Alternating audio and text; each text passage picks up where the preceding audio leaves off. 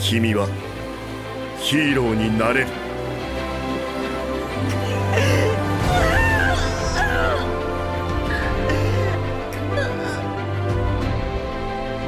夢は現実に。言い忘れてたけどこれは僕が最高のヒーローになるまでの物語だ。Um salve pra você que é otaku e tem o mínimo de higiene pessoal. Aqui é o Coyote. Aqui, ó, pé grande. Aqui é o Ru. E começa agora mais um episódio de Prosa Errada. E hoje nós vamos falar sobre otakus. O que comem, onde vivem, como se reproduzem. Tudo isso no Prosa Repórter. Mas antes, vamos para os nossos recados e e-mails.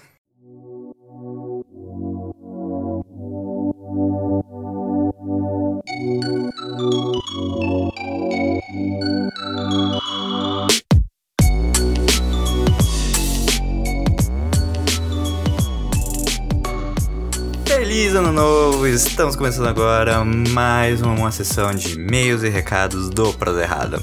Infelizmente não tivemos nenhum e-mail para ler aqui para vocês sobre o episódio passado de retrospectiva de 2019. Contudo, ainda temos nossos queridos recados. Caso você ainda não nos siga nas redes sociais, por favor comece a nos seguir no nosso Facebook, arroba Podcast, no nosso Instagram, arroba Proserrada. Todos os links para se inscrever e curtir estão na descrição. As vantagens de nos seguir nas redes sociais é que lá é um espaço que nós temos para interagir melhor com vocês, onde nós podemos pedir sugestões de temas, onde vocês podem dizer quais são os participantes que vocês mais gostaram para que eles participem mais vezes. Caso vocês queiram mandar histórias, sugestões de tema, queiram mandar artes pra gente, pra gente divulgando, mandem para o nosso e-mail proserrada.gmail.com. Além disso, por favor, caso você curta os episódios, nos favorite no agregador em que você os escuta, seja ele Spotify, Google Podcast, Apple Podcast, porque isso dá muita força pra gente crescer. E também, divulgue a gente, por favor, para pelo menos três amigos seus ou se você quiser publicar no seu Facebook, no seu Instagram, no seu Twitter, pode publicar lá. Se você puder dar essa força pra gente, agradecemos muito. Além disso, caso vocês queiram ouvir os programas no YouTube, nós postamos os episódios na íntegra no nosso canal Prosa Errada, que o link está aqui na descrição para vocês irem lá se inscrever. Bem, agora nós vamos começar o episódio de Otakus. Fizemos o nosso melhor para não dar spoiler de nada, e eu acho que conseguimos, pelo que eu estava editando, mas pode ser que tenha escapado uma coisa ou outra. E vamos seguir para o show!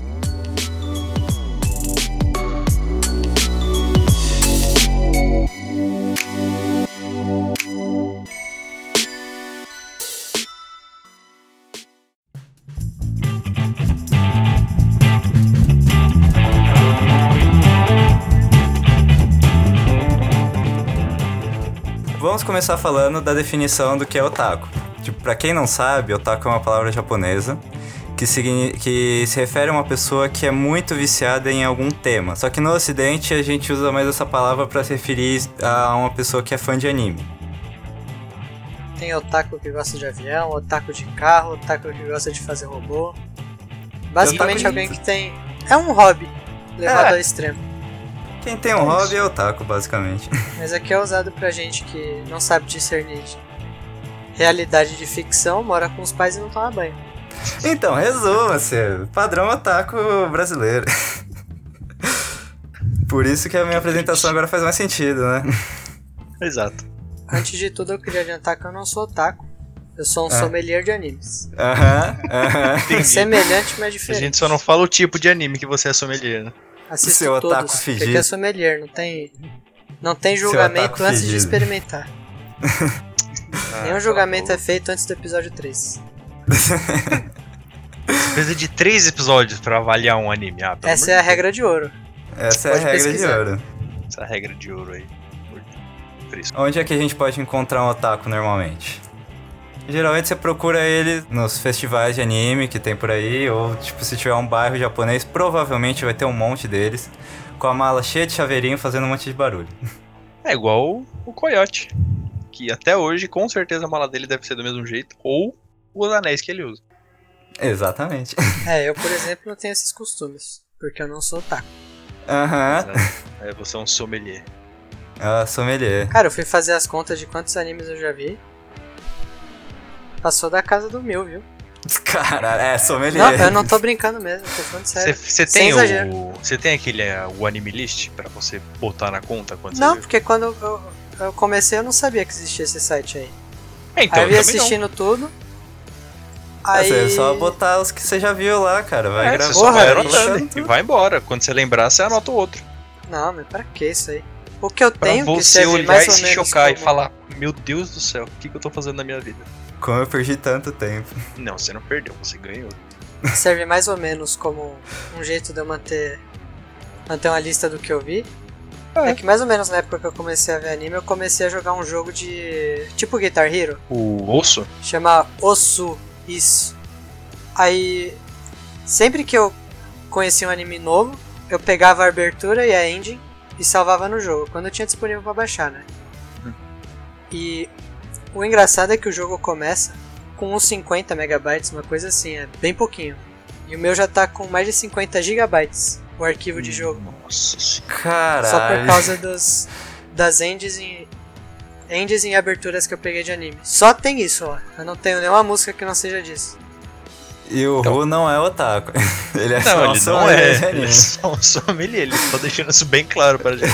Eu vou abrir aqui o programa e ver quantas músicas tem.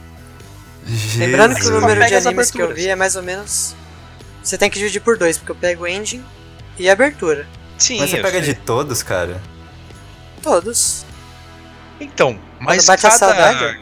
Mas não é necessário um anime ter literalmente só uma abertura e uma ending.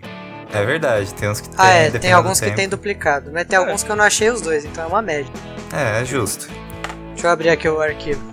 Eu tenho 8 mil. Meu No- Deus do céu. De 8 caralho. mil arquivos. Nossa. É, então, tipo, fazendo a média dá quase uns 4 mil animes. É, é, eu acho que eu colocaria uns três, vai. Porque, por exemplo, se você colocar os Naruto da vida, vai ter tipo 12 aberturas, só o Ah, clássico. não, Naruto eu me recusei a colocar. Depende. Você vê One Piece? One Piece eu Nossa. não coloquei também, não, não vi. É, eu não então. vi os mais famosos que tem. Eu não vi Bleach, não vi One Piece, eu não vi Fair Tail. Bleach eu também Mas porque shonen é bosta, né? Quem vê anime de lutinha e se acha a gente tá errado. Peço desculpa aí aos... Ó, já começou aí, ó. É um ouvintes? perfeito otaku, tá xingando os outros. É, o que, que você tá falando? Eu não sou otaku. Aí você só tá se confirmando. Cada vez que você abre a sua boca, você confirma que você é um. Não, não. É. Tudo se resolve na base da porradaria. Coisa que uma conversa civilizada, uma sentada com um chazinho resolvia. Tem que é, meter porrada. obviamente. Claramente. Fair Tail, tipo, no- o começo é legal, mas depois não vale a pena, não. Eu vi Não, os três é. primeiros Nem o- episódios. Nem, nem o começo é legal. Ah, cara, eu tô indo pela minha memória afetiva. Foi o que eu comecei, cara. Que tipo, eu comecei. Como eu comecei a voltar a ver anime? Eu tava. Tava voltando a sair Avatar Lenda de Korra. Lembra que depois que teve Avatar, a gente ficou mal hiato sem nada de Avatar, a gente ficou triste. Aí voltou a sair Avatar Lenda de Korra, aí eu e os meus amigos a gente começou a ver num site de anime, porque tava saindo junto com o site de anime. Aí depois que a gente terminou isso, a gente, tipo, pegou um outro desenho que tava passando lá pra ver e a gente começou pro Fair Tail. E aí, tipo, a gente lembrou que era uma legal, altos efeitos visuais e tal. E aí eu continuei assistindo, eu falei, comecei, vou terminar. E aí eu terminei agora, eu falei, puta merda. que final Ah. bosta. O anime Mas shonen, assim, que é muito bom e enorme, Gintama. Fica aí. Tá a na minha lista, só não assisti ainda. É, ele começa bem ruim. Todo mundo fala que é muito bom, não assisti ainda. Vou falar a verdade. Ele começa horrível. Quem? Esse foge da regra dos. O Gintama. Ah. Ele foge das regras dos três episódios porque os três primeiros fazem você desistir e querer morrer. Mas se você passa disso, são várias. Cara, eu não sei nem quantas temporadas tem, é um absurdo, o negócio é bom. Não, é muito, é muito grande. Eu sei, eu vi. Não assisti, mas eu vi porque tá na minha lista. Ele não foi cancelado esses tempos, não? E tipo, ficou sem- meio sem final? Não, ele acabou, não acabou. O Gintama meio que acabou, mas não acabou. Eles já Então. acabaram várias vezes e voltaram, porque. Porque Gintama é assim. então é assim. Até episódio filler eles falam, cara, isso aqui é um filler. Só que é tão interessante o jeito que eles falam que você vê inteiro. Isso é bom. É que ele não é só, tipo, ele não é só shonen, ele é meio shonen e meio comédia, daí, tipo, fica transitando entre Ó, as duas é coisas. Um One Punch. É o Deadpool É. dos animes, entendeu? Ele quebra É. a quarta parede toda hora. Ah, entendi. É que o One Punch, ele tem uma Não, linha, mas tipo... é porque o One Punch ele também, tipo, ele é engraçado, mas ele tira aquela, aquele sarro de todo mundo, né? Porque o cara é mais forte que todo mundo, igual a muito shonen. E simples assim, entendeu? É que, tipo, O o, One Punch ele é mais uma tudo mais. E É. o Gintama é mais, tipo, metalinguagem, assim. Os dois são. Gintama é paródia de tanta coisa, bicho. ele é paródia, ele é comédia. A porcaria é tudo. Ulti- As últimas temporadas foram mais shonen, mais lutinha. Uhum. Inclusive não gostei. Mas o grosso dele é, é piada, paródia. Eles zoam Dragon Ball. Todos os animes que você pensar, eles já zoaram. Ah, da hora. O negócio é muito bom. Eu recomendo pra todo mundo. Assisti. Ah, cara, mas nem todo shonen é ruim, cara. Boku no Hero é shonen, é maravilhoso. Boku no Hero é Há fantástico. controvérsias. Ah, Você é controverso, seu gosto é lixo. seu gosto não, não tá valendo. Boku no Hero, você não tem medo em momento nenhum, porque você sabe que ninguém vai morrer, ninguém se machuca. Mas é fantástica a animação. Não a primeira temporada. Todas as lutas, se você for analisar, acabam exatamente do mesmo jeito. O cara tem um flashback, aí num surto de poder absurdo ele vai lá e PEI! E, e vence a luta. É sempre um grande golpe muito forte depois de um flashback absurdo. Então, mas esse é o. Mas ele explica. Não ainda no anime. Isso é só em uns pedaços. Mas no Não, mas mangá eu- eu tá explicado isso. por que, que ele tem esse surto de poder, entendeu? Pelo menos os dois que tem esse surto de poder aí. Não, tipo, Ah, eu no tô anime falando todas é as lutas explicado mesmo. também, mas eu, tipo... eu acho que É. Boku no Hero é um anime de amizade. Não, tipo, o, o legal do Boku no As lutas do Boku no Hero, se você pegar, tipo, só as lutas, elas não são tão interessantes. Ela, tipo, é um negócio que dura dois É, minutos então, mas e literalmente um termina contexto, socão. sabe? O legal do Boku no Hero é que cada personagem tem um crescimento próprio, entendeu? Não é tipo, vai, por exemplo, ah, Naruto. Foca no Naruto e no Sasuke, todo mundo em volta cresce e tudo mais, mas foca no Naruto e no Sasuke crescendo. No Boku no Hero mostra cada um, entendeu? Os arcos que estão pra vir, vai mostrando cada um, isso é muito legal. Eu acho isso É, o- Exato. O que eu é acho real bonito... muito a construção do sentimento do que vai ser aquela luta, que é bem isso, tipo, Exatamente. você sente a emoção do, do que está vindo naquele socão. É, é só um socão. Você mas você sente acompanhou o personagem, você viu o que, que aconteceu com ele até ele chegar ali, entendeu? Não é passo a passo, igual no, por exemplo, o principal, que é o Deco. Mas assim, você tem a noção, entendeu? Tipo, o, o Todoroki. Ele tem o, o passado dele, toda a cagada que aconteceu com ele. E você fica, meu Deus do céu, quando ele explode no torneio lá da, da escola contra o Deco, entendeu? Que ele usa o lado de fogo. Ah, caralho. Acaba a luta ali. Dá dois segundos, acabou a luta porque explode todo mundo ali em volta. Mas construiu até chegar ali você falar, porra, que da hora. É, o que eu acho, o que eu tiro o chapéu pro no Hero é o jeito que eles constroem personagem. Sim. Que toda luta é uma construção de personagem. A luta é tipo um visual de fundo só, uma desculpa pra eles desenvolverem e mostrarem o passado. Exato. Exato, cara. É muito bom por causa disso. Tipo, se você quer ver só lutinha e gente é, dando porrada, vai ver Dragon Ball, porque daí Exatamente, Dragon Ball vai estar só cheio de lutinha, vários poderes, mas você quer ver o anime que é realmente bom, vê Boku no Hero. Vai ter umas lutinhas lá, mas é, tipo, a história é maravilhosa. Você foi tentar rever Dragon Ball sem condições, bicho. Tem que Ah, deixar cara. coisa do passado no passado. Você tem que ver só até o Z ali. Eu sou muito grato ao Dragon Ball que me iniciou nessa vida de Sim. desgraça. Mas só é isso. Não dá pra voltar, não. O que foi, foi. Porque assim, as- os arcos novos não, não rola, sabe? Quem reclama de É. spoiler nunca viu Dragon Ball. Exatamente. Exato, né, mano? O cara no próximo episódio, Freeza morre. Morre. É ótimo. É, legal, beleza, nem preciso mais ver. Bacana, vou ver Ana Maria Braga agora. o que acontece no Dragon Ball. Saco. Não, o torneio do poder me irritou. Porque. Ai, enrolou demais. Cara, Enrolou tem um, demais, um negócio entre- dos, do Dragon Ball, mas não é só do Dragon Ball, é de todo anime shonen, é a porcaria da escala de poder. Que é tipo, eles vão construindo até um ponto que chega no máximo ali. E aí depois disso, eles querem continuar fazendo. E aí não, não faz mais sentido, porque você tava acompanhando, você fala, não, agora faz sentido. Aí depois só fica, ah, ele tem uma cor de cabelo nova.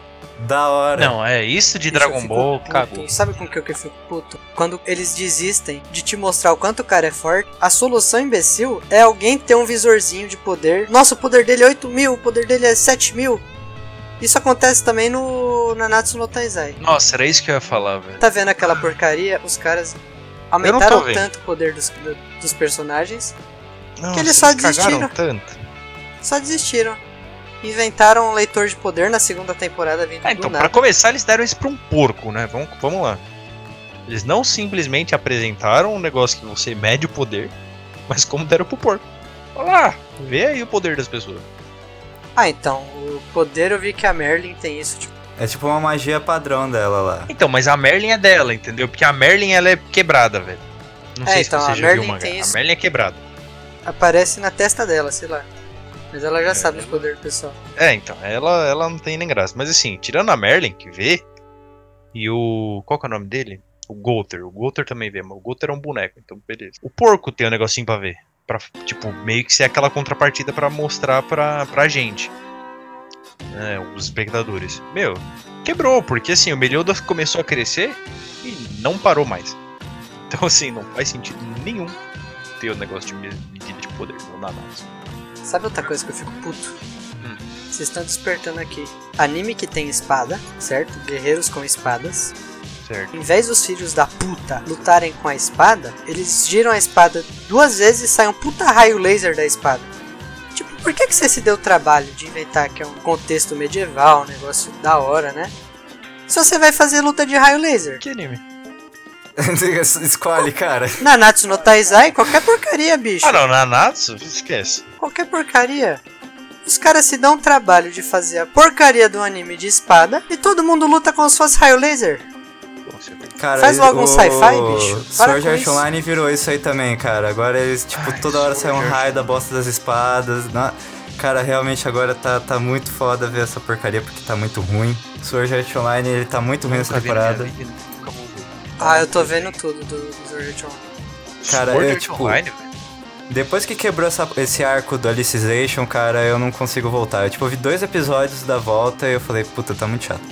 Mas eu queria voltar, tipo, dois segundos no Taizai pra liberar a minha frustração, que agora o sangue deles é leite. Ah, nem, olha. Ai, que eu, tipo, vi um episódio. Eu não vi um episódio inteiro, eu vi cinco minutos. Depois de três nego cortados saindo leite, eu falei, foda-se, tchau. Nani? Ó, eu vou, vou, fazer uma defesa aqui que vai pegar mal pra mim, porque eu tô falando mal de um monte de anime. Hum.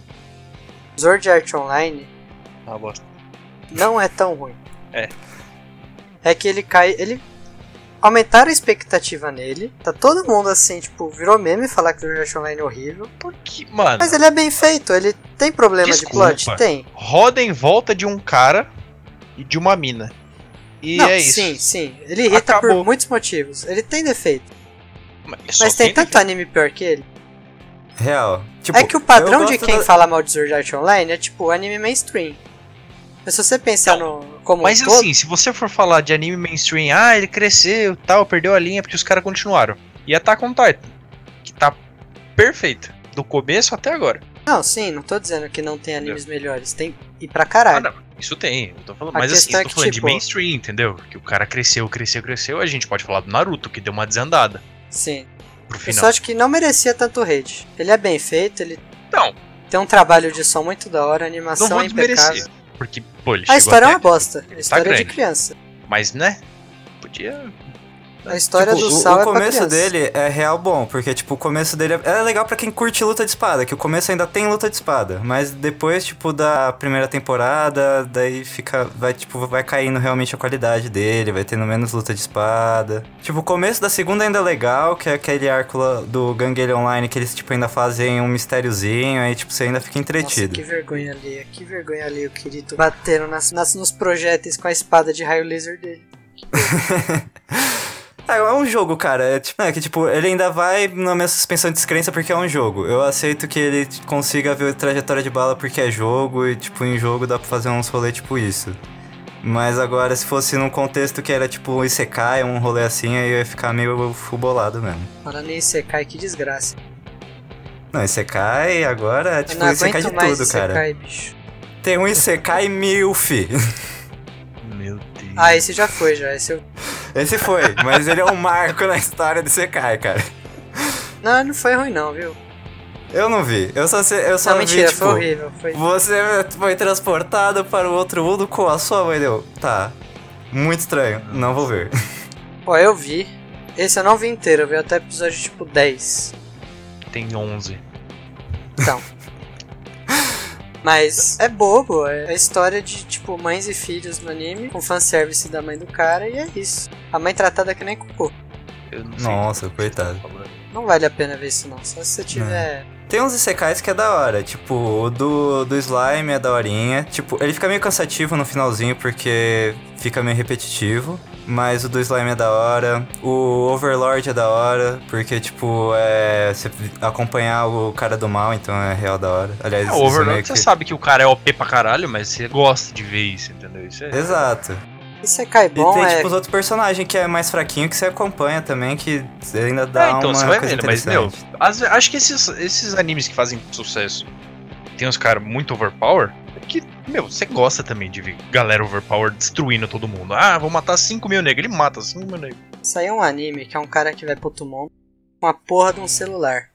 E é esse o plot. É verdade, tem esse. Tipo, sério, cê- vocês um, precisavam fazer nossa, anime desse? você viu o Arifureta, cara? Qual? Que, aquele lá do cara que é transportado junto com a sala dele, e aí ele vira o Kaneki do, do rolê, que ele fica com cabelo branco e cria umas Ah, pistolinhas. vi. Tô vendo, inclusive. Tá saindo. Sei lá, cara. Eu desisti depois que o 3D ficou horrível demais pra ver. Foi tipo. Eu tô vendo um anime de Sekai dessa temporada, que é um cara furry. Ah, eu, eu sei. É É aquele o que. Beastars? Não, Beastars é tipo Zootopia, cara. Beastars é tipo Zootopia. Então, mas falou de fur.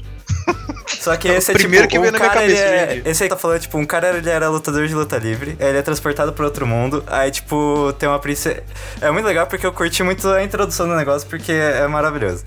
E é, tipo, tem uma princesa que fala, Qual você é tem que nome? destruir os monstros. E aí, tipo, É, ele fala... não- Hatake Kemono no Michi. Aí ele fala, tipo, eu não vou destruir os monstros, porque os, os monstros é meio bichinhos, assim. Aí ele dá um suplex na princesa, cara. Tem essa cena, é muito boa. É, é, altos memes, é muito engraçado.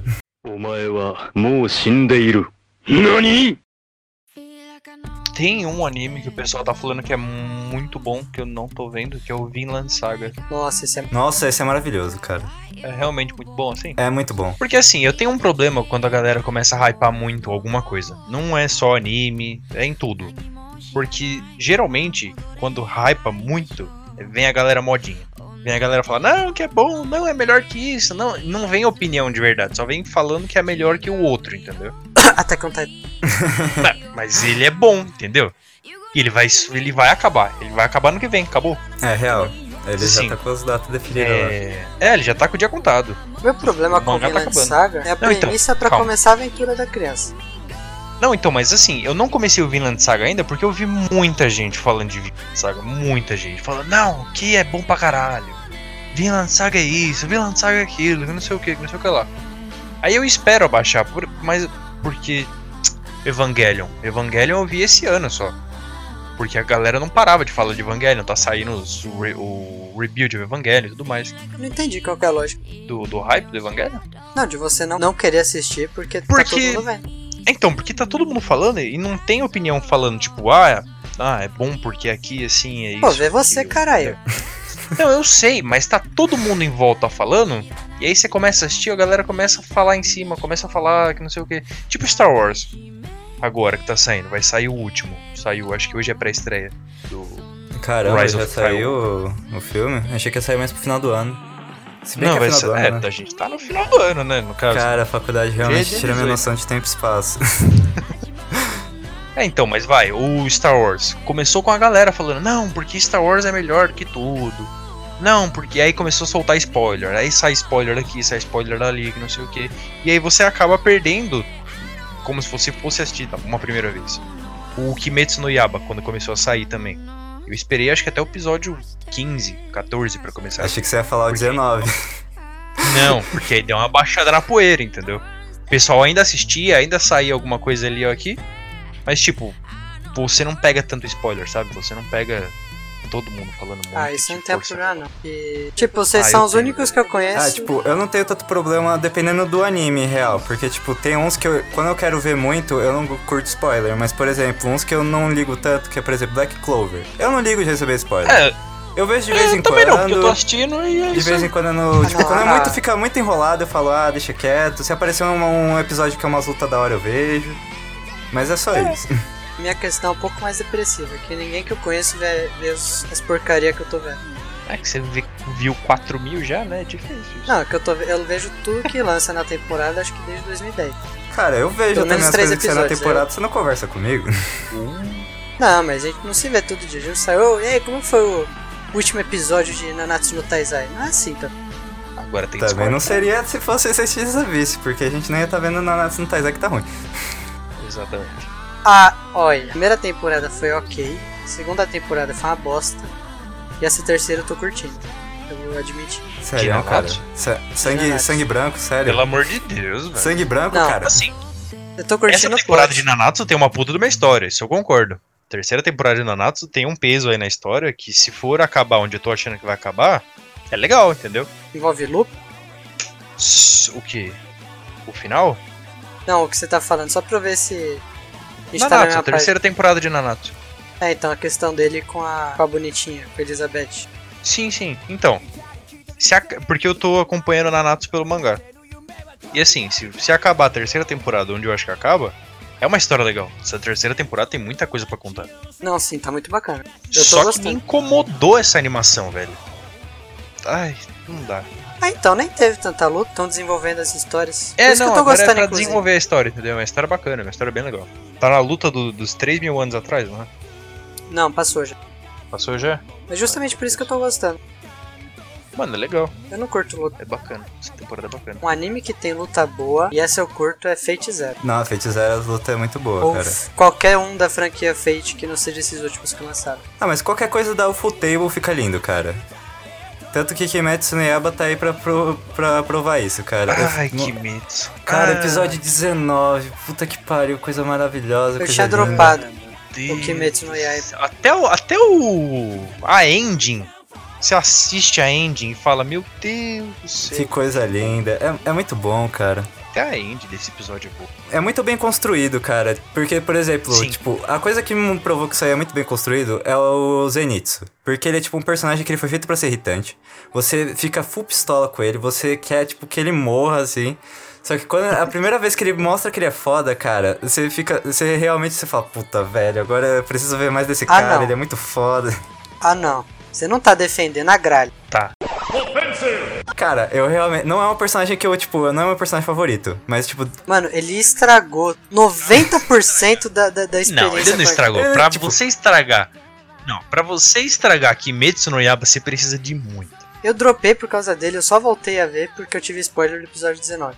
Cara, Mas eu ele começou a gritar tipo, na minha Se ele orelha. continuasse Três sendo chato episódios por mais um episódio, antes dele ficar. Antes de ter aquela cena foda dele, tipo, dormindo, senta a porrada naquele Oni, eu acho que eu também ia dropar porque ele real tava chato. Só que é, é, quando faz isso, é meio que zero o personagem pra mim. Eu fiquei tipo, cara, ele é muito foda, puta que pariu. E depois, se você lê o mangá, ele fica menos chato. Ah, não consigo. Que eu, tipo, eu fiquei tanto no hype. Tá aí um anime que eu não tô acompanhando o mangá, velho.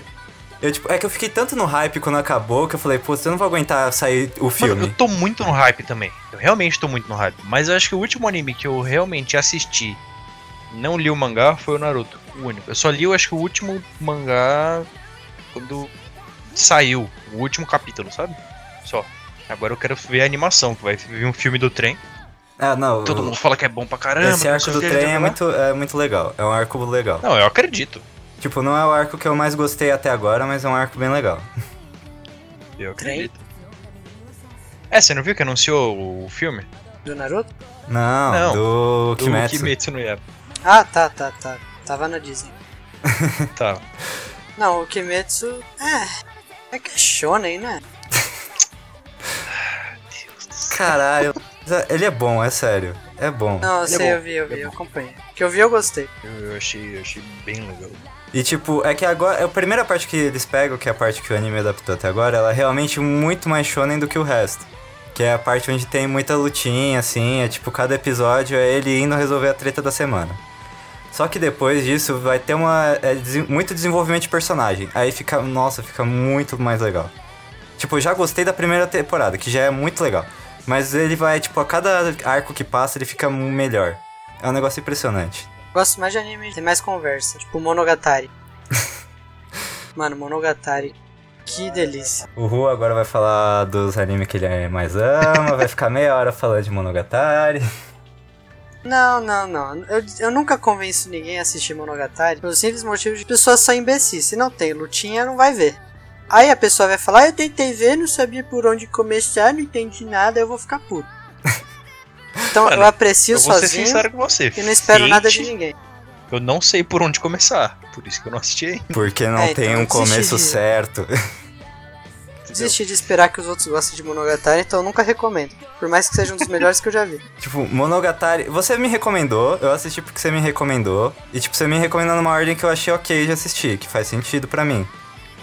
Agora que saiu. Agora que relativamente acabou tudo de Monogatari, dá pra você passar a ordem cronológica. Daí, pessoas que são mais cri-cri com ordem, eu acho que ficaria mais fácil. Ah, não. Eu de verdade desisti de passar anime pros outros. Todo mundo que vê anime, ai, qual anime que você vê? Eu vejo anime também. Ai, tô vendo Boku no Hiro, Shokugeki no Soma. Meu Deus, os, os caras cozinham, mano. O Você tá, Masterchef anime. Cara, é, tá vendo anime dos é, caras Sugeki no. Soma só seria bom se tivesse o Jacan. Se tivesse uma versão Nossa, do Jacan, ia ser Saiu, acho que foi ontem foi o último episódio do Masterchef, eu nem assisti ainda. Jacan é fenomenal. Até no Masterchef. Você é vergonha da profissão. Vergonha O da pro- profissão. Eu acho que no último episódio que eu não assisti, que saiu, acho que ontem, ele tá com um terno vermelho, velho. Só pra você ter uma ideia. Isso não tem nada a ver com a conversa, eu tô falando porque ele é uma ótima pessoa. É, cara, Jacan é Ele- melhor meme. desistiu, né? Melhor meme. Ele, ele aceitou. Ah, cara, mas ele é, que é muito engraçado ele, cara. Ele sendo ele já é muito engraçado, é muito bom. Ele é muito engraçado. E ele é que eu não gosto de Masterchef, mas eu gosto do Jacan. Tendo relação com a conversa de anime e Jacan, eu vi um vídeo do, do- da treta do Freezer, Ah, ele tá dando bronca no Ah, cara tá, lá. tá. É uma menininha que dublou, tipo, tudo, como se fosse uma, eu assisti isso daí. Você deixou o Freezer desligado de dia? Como? Ela manda um uhu do nada. Do nada ela mandou um. Você quer ser o melhor chefe do Brasil? Date Baiô. Ai, cara. é- é- acho que é a melhor versão desse vídeo que eu assisti até hoje. Hum, Ai. Eu odeio Shokugeki no Soma. É, cara, eu real não, não vejo um motivo pra assistir. Que não. Tipo, eu falo, eu talvez gostaria porque é shonen, shonen faz, tipo, tudo ficar relativamente daorinha. E aí você fica, meu Deus, só que eu não veria. Eu não veria porque eu falei, cara, eu não vou achar ficar cozinhando da hora nesse nível, não. Tchau, não vou ver. Nem, che- nem peguei pra ver, então não posso falar Eu se acho achei que é ruim ou não. É tipo. Ah, velho, eu acho que é igual anime de esporte. Você assiste porque é legal, porque você tá afim de passar um tempo, ou sei lá. Você quer só assistir, sabe? Assistir alguma coisa sem ficar pensando muito em história, sem ficar pensando muito nisso. Você, ah, vou assistir Real. isso. É, tipo, tem Aí você alguns pode- animes de esporte que saem dessa regra. Vulgo Hajime no Ippo, que é bom pra caramba, assistam. Hajime no Ippo é maravilhoso. Cara, eu gostei pra caramba de um de box, que é Megalobox. Mas o melhor de. Um dos melhores de esporte que eu vi, eu juro que eu não tô forçando a barra pra parecer que eu sou exótico. Um de dança de salão, não sei como é que é o nome. Ah, o, o- puta, eu também esqueci o nome agora. Eu acho que eu sei. É Ballroom, não sei o que das quantas. É Ballroom 500 nome em japonês, que eu não lembro. É Baron de Yokoso. É esse o nome. E é, né, tipo, esse aí falam que é legal, eu não cheguei a ver, mas falam que é legal. Não, é muito bom, muito bom. Um que Tudo também que é de esporte que falam que é bom, que eu vou ver, tá na minha lista de ver agora nas férias, é o Yuri on Ice. Que na real não tem muito a ver com esporte, mas falam que é, É. bom eu vou ver. Faz parte. Esse eu tentei ver também, não tive condições. Por quê? Ah, eu achei muito bobinho, não sei. O lado bom dele é que ele tem, tipo, o lado diferente é que tem os personagens gays, né? Não sei se você sabia. Não, eu sabia, cara. Tipo, você olha cinco minutos pra, pra ele e você sabe que todos os personagens é gays. É, o pessoal ficou feliz com isso. Foi o primeiro que eu vi que tinha isso, o que não é 18 mais. É, tipo, Ah, legal. Os que não. O que eu sei que não é, tipo, voltado pras meninas que curtem muito ver os caras se pegando, mas que tem, tipo, personagens homossexuais, é, o, é esse, que é o Yuri on Ice, e o Banana Fish, que é tipo de gangster, só que tipo o personagem principal ele é gay, mas até aí, tipo tem uma ou outra cena que ele tá com o cara, mas não é focado em ele ser gay, é focado no negócio das gangues e falam que é legal também. Ah, da hora. É, isso eu acho mais interessante do que você fazer um anime só, tipo, ele é gay porque sim, e o anime inteiro vai girar em torno disso. É, Eu acho que fica mais, Natural. mais realista quando é, só um então. detalhe. Não muito. Não muito forçando a barra de anime, sabe? Tipo, ah, é porque é anime, aí gira em torno desse negócio. Não. É natural, entendeu? é. Simples assim, acabou. Não gira em torno da pessoa. Tipo, não, não tem a ver com anime, mas já que a gente tá nesse tópico, assim, tipo, eu tava vendo uma das entrevistas que o ator que faz o Capitão Raymond Rhodes, do Brooklyn Sim, Nine-Nine, Brooklyn Nine-Nine. que ele tava falando, tipo, ah, eu não fui, tipo, quando eu tava montando o personagem, eu não tava fazendo um gay que é capitão de polícia, eu tava fazendo um capitão de polícia que era gay, que era parte da personalidade dele, mas não é alguma coisa que definia a personalidade dele. E é, tipo, é uma das coisas E que é a um galera personagem fenomenal, diga-se de passagem. Exato, e é tipo, não é personagem gay escrachado, ele é um personagem muito bom, e tipo, o ser gay faz parte do personagem dele, e tipo, não é nada É. assim que é super espalhafatoso, nem que tudo gira em torno dele ser gay. É, é um negócio que o pessoal que é da comunidade gay é, gosta de ver, e que é realmente preocupado pra passar essa visão e não ser nada estereotipado. Ele não é uma sátira, ele é um personagem forte pra caramba Real. na série. Eu acho que ele é um, é um personagem assim que você coloca como seria mesmo, sabe? Se. Não sei se existe algum capitão de polícia nos Estados Unidos. Deve ter, o mundo é grande. É, então. Que eu acho que seria uma boa representação, sabe? Não é, ah, ele tá sendo estereotipado. Não, não. Você vê o personagem ali, eu acho que. E além do fato dele ser gay, ele é negro, entendeu? Então, assim, juntou os dois e ficou fenomenal, sabe? Exato, é muito. Nossa, esse Eles não personagem é muito. forçaram de barra. É um personagem que, meu, eu, eu acho que dá uma boa representação, sabe? Dos dois lados. Eu, eu acho que é um dos poucos personagens que eu posso falar isso. É Real, tipo, você não vê muitos personagens que são negros e gays na maioria das obras. Exatamente. Não levado a sério, né, no caso. Você pode até ter um ou outro aí, mas não levado a sério. né? Feito só por estar ali, sabe? É, em anime isso é complicado, tem pouquíssimo personagem que é. É, que é tipo, que não seja um anime que é, tipo, tudo do anime gira em torno do personagem ser gay, é difícil você achar um anime que tenha personagens que são gays. Eu sinceramente só conheço o John Wise. Eu, sinceramente, antes de vocês falarem agora, eu não conhecia nenhum. Não que me venha à cabeça agora. É, tipo, eu sei, tipo... Eu sei de um que é trans, que é No Guns, No, no Guns Life. Tem um personagem trans. Ah, o que tá saindo essa Ah, é? temporada. Ah, não tinha Se eu visto. vi que tava saindo, mas não assisti não. Mano, é legal. Tem uma boa história.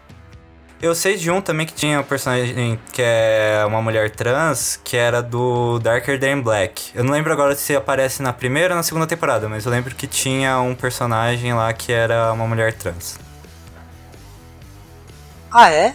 Porque eu vi, eu não lembrava disso. Eu vi inteiro da. Então, você até me indicou Muito ele. bom, eu lembro inclusive. que tinha um personagem, só que ele não era um personagem principal. Ele aparecia, tipo, acho que em um, dois episódios, e ele era pai de um moleque lá também. Só que ele era uma mulher trans, então, tipo, ele é, usava maquiagem, se vestia como mulher e tal. Era escrachado? Ah, eu não lembro agora. Real que é, tipo, faz anos que eu vejo, eu não lembro. E quando eu tinha uns 15, 14 anos, eu não tinha toda essa consciência que eu tenho hoje. Então eu não lembro. Ah, eu achei. Nossa, era super escrachado por sinal. Eu sei de um que é muito escrachado que agora vem na minha cabeça também, que é trans, que é todos os trans do One Piece. Não existe um que não seja escrachado. É a palavra perfeita. É. Que é, que é a Ivankov e todo mundo junto. Agora, um que ninguém, que não é trans, não é gay, que todo mundo achava que era uma mulher, era a Hako. Primeiro amor de muita gente. É verdade. Saudoso Narutinho clássico. Saudoso Hako, a gente tem que falar. O Haku que até o Narutinho chegou e falou: Caralho, mano, ele é mais bonito que a Sakura. Ai, meu Deus do céu, velho. Ah, tipo, volta e meia tem os personagens que é, parecem mulheres em um monte de coisa que aparece, mas é homem. É, mas assim, é isso. ah, mas entendeu? isso tem até um termo controverso. E vai começar. Sempre que tem um personagem assim, chamamos de trap. Tem, tipo, tem um monte. Tem até na, na franquia Fate tem um, o Astolfo. Inclusive é o nome do meu gato. Quando eu adotei, Isso que eu tava pensando. eu achava que ele era, ele era fêmea, o nome dele era Mussi. A gente, ai, a Mussi, a Mussi, a Mussi. Aí um dia tava no sofá, ele foi se limpar, né? E meu irmão gritou: Mãe! O, o- a gata tá com verme. A gente foi ver, era o, o bingolinho vermelho da Simples. E nesse dia a gente descobriu. Na verdade era um gatinho. Quase que meu irmão arranca o verme da gata. Coitado do Aston. Coitado, estou. Fez nada. Ai, Tá Jesus. ali de boa tomando banho dele. Nem isso ele pode mais. Na paz lá e. Tava tranquilo tomando banho. O gato tá com verme. O Astolfo devia estar pensando, não é comigo que ele tá falando. Porque, né? Tá primeiro, eu não sou a gata. Segundo, eu não É, tenho é, verme. não sou eu. Eu com verme não sou, imagina. NANI? Qual que é o anime favorito de você? Cara, o meu é Full Metal, de caras. Pá. Tipo, o meu é Death Note, mas eu tipo, eu assisti ele quando eu tinha uns 14 anos e eu nunca revi. Então eu não sei se continuaria sendo hoje. Tipo, Naruto é o que me fez. Assim, eu assistia Dragon Ball quando era criança com a minha mãe, assistia Pokémon, Yu-Gi-Oh! e afins. Só que o Naruto realmente me fez entrar no anime, no mangá e tudo o resto. Então esse pra mim não entra em classificação, porque entra mais no sentimental, não consigo ver no frio. Agora, o meu real preferido é Full Metal. Tem mangá, anime. Menos o do Netflix. A gente não conversa sobre ele. É, Eu digo o resto- com tranquilidade que o preferido é Steins Gate. Esse eu vi o anime, amei o anime, eu achei a visual novel, eu li a porcaria da visual novel, aí eu descobri que tem mais outras, várias visual novels sobre ele, fui atrás de tudo. Com tranquilidade, Full Metal. o que eu tenho de, de emocional, igual você tava falando, Pé Grande, tipo, Pokémon. Pokémon era que eu, eu adorava quando era criança. E se eu pegar pra assistir agora, eu não pego e assisto, porque você olha e fica meio é, bobo. Mas ele mora tão dentro do meu coração que eu fico, puta, Pokémon é tão Ah, legal. então, que aí você pega e assiste pelo coração. É, tipo, você assiste, tipo, eu assisto um pouquinho e eu falo, nossa, era legal. E ainda curto, assim, Nossa, ainda curto Pokémon. jogar os jogos e tal. Ah, sim, isso eu também. Só que o que eu gostei muito quando eu tava, tipo, quando eu tava começando a ver vários animes foi realmente Death Note. Foi, é é influência, porque quando, a gente, quando eu comecei, pelo menos, eu tava com uns 13, 14 anos. Então eu tava aquela fase revoltada e Death Note é muito daquela fase revoltada. Mas Death Note, tipo, dentro da comunidade de anime, é tipo um negócio muito reconhecido por ser bom. Ele, ele não é, tipo, considerado o melhor, mas ele é bom. Ele tem muitas... Ele é bom, entendeu? Ele tem Ele essa é uma-.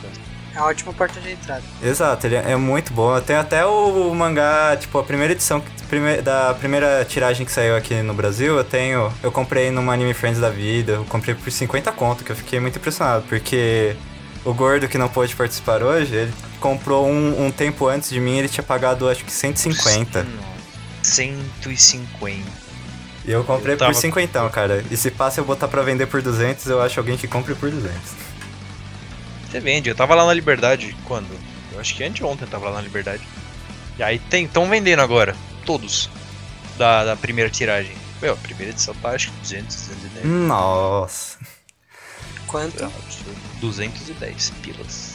Ah, não tem esses gostos, Aliás, como é que vocês começaram a colecionar as coisas, tipo, relacionadas? Porque no começo você só vai ver nos animes, aí depois de um tempo você tem essa vontade de consumir coisas é, dos animes, ob- objetos, mangás, essas coisas. Como é que vocês começaram a- essas coleções assim? Carta de Yu-Gi-Oh! Simples assim. Carta de Yu-Gi-Oh! e Pokémon. Pokémons do Guaraná, principalmente. A única tinha- coisa que eu colecionei de anime foi Action Figure. Action figure do quê, aí, Rô? presente de anime. Oi? É que eu figura do É quê, de quê? Só pra deixar guardado aqui. Action Figure. Vai- vai- Qual De personagem? É. Personagem de anime. Ah, entendi. então a gente não fala sobre quais. Mas é muito caro, parei. Fora que as coisas as que eu encontrava na Anime Friends da vida era tudo Xing Ling. Eu tenho uma de uma personagem que eu gosto pra caramba que tem uma perna de cada cor. eu não consigo levar a sério, mas Qual personagem é essa que, você, que tá com a perna de cada cor? quando eu percebi que uma perna de cada cor, perdeu, perdeu todo o valor emocional. Qual que é essa das que você comprou? Que eu não lembro, E tipo... as Jill do Fate. Ah. É que eu não lembrava, tipo, eu lembro da maioria que você comprou, que você tinha, tinha mostrado, eu não lembrava que tinha uma, que tinha uma perna de cada cor. Eu comecei, tipo, eu comecei também na infância, eu comprava aquelas cartas de Yu-Gi-Oh! que era 5 conto lá, vinha várias, mas, tipo, depois É, que eu voltei a ver anime, o que eu comecei mesmo foi mangá. Que mangá eu fui muito pela influência do Gordo também, que não está podendo gravar com nós, mas salve Gordo. Que aí ele tinha essa. Jura que você começou pelo gordo? Que tipo, o gordo, ele tinha um negócio que ele coleciona os primeiros volumes. Tem um negócio. É, ele ainda tem, né? Só os primeiros volumes. Sempre os primeiros volumes. Aí, tipo, eu pensei, ah, é um negócio interessante. Aí eu comecei fazendo. Tipo, eu comecei comprando um que eu- ele tinha me emprestado, daí eu queria terminar de ver. Aí eu comecei por esse que ele tinha me emprestado, tipo, então eu não comecei pelo volume 1, mas depois eu tentei, tipo, comprando volumes 1. Mas daí eu perdi esse hype de comprar volumes 1 e eu fui comprando coleções ao longo do tempo que saía. E era muito legal, porque, tipo, Sim. eu ia na banca todo sábado ver se tinha saído alguma coisa pra comprar. Nessa época, foi a única época da minha vida que eu tive realmente um cachorrinho que era meu. E eu lembrava que eu levava a cachorrinha comigo e eu fiquei brother da moça da banca porque eu levava a cachorrinha e a gente ficava conversando e ela separava até uns volumes assim quando chegava pra mim e foi era uma época muito legal. Pena que eu tive que É, parar nunca porque tive isso, nunca comprei um mangá na vida. Que isso? Não, Você eu- comprou eu sim, comecei, É meu porque o eu não primeiro sou mangá que eu comprei foi o volume 4 do Naruto. Porque eu tinha começado a assistir Naruto quando eu, eu morava na praia, eu morava em Caraguá. Aí eu fui, eu tava assistindo Naruto, começou a sair Naruto, ah, não, não sei o que, eu comecei a assistir. E aí eu vi pra vender. Falei, vou comprar, né, pô, deve ser legal. Só que ainda não tinha saído o episódio da. Que é o quarto volume, é o episódio do. Da ponte, que tem a Haku, tem os álbuns e tudo mais. E não tinha saído no anime ainda. Eu falei, meu Deus, que legal, não sei o que. E aí dali pra frente foi só. Acho porque não paro até hoje. Zabu Zamomochi? o demônio do gás oculto. Não, eu acho que o último. Quer ver? O último mangá que eu comprei tava lá na Liberdade foi. O primeiro do Kimetsu em japonês, porque eu vi pra vender. Caralho. Porque esgotou em tudo. Tava indo lá faz umas três semanas. Inclusive eu tenho que voltar a fazer japonês. Cara, eu, Deu não, eu tô fazendo japonês sozinho. Pela internet? Vendo anime. eu tô falando japonês, vendo anime. Não, pelo- o anime ajuda, obviamente, mas assim, eu tô fazendo pela internet. A dificuldade é Pego kanji. livro aula, tô com um dicionário é um grandão aqui pra caramba. Pego tudo que eu vejo, eu anoto e assim vai. Aí eu tô com o primeiro volume do Kimetsu em japonês. E tô com dois do Evangelion em japonês também. Sem fazer aula, japonês é tranquilo até você entrar nos kanjis. Quando você entra em kanji, a casa cai de um jeito. É um negócio real impressionante que, tipo, no japonês ele é fácil de aprender porque os fonemas que eles usam, tipo, todos os fonemas que tem na língua japonesa tem na língua portuguesa. E aí, tipo, pra falar Sim, as tipo, palavras, você Se não você tem lê que uma coisa forçar um som. É tipo, você é, é confuso no começo, mas você não tem que forçar nenhum som. É, se você pegar a, le- a- a escrita do japonês com as letras, tipo, que a gente usa, sem ser o alfabeto hiragana, katakana e kanji, se você ler do jeito que tá escrito, você provavelmente tá pronunciando certo. É. Tipo, se você ler como se fosse uma palavra em português, você provavelmente não tá errado. Mas Olha, essa é a parte fácil. Falar japonês é. fácil. Escrever em japonês e ler é uma história completamente diferente. Complicado da história. Mas é gostoso.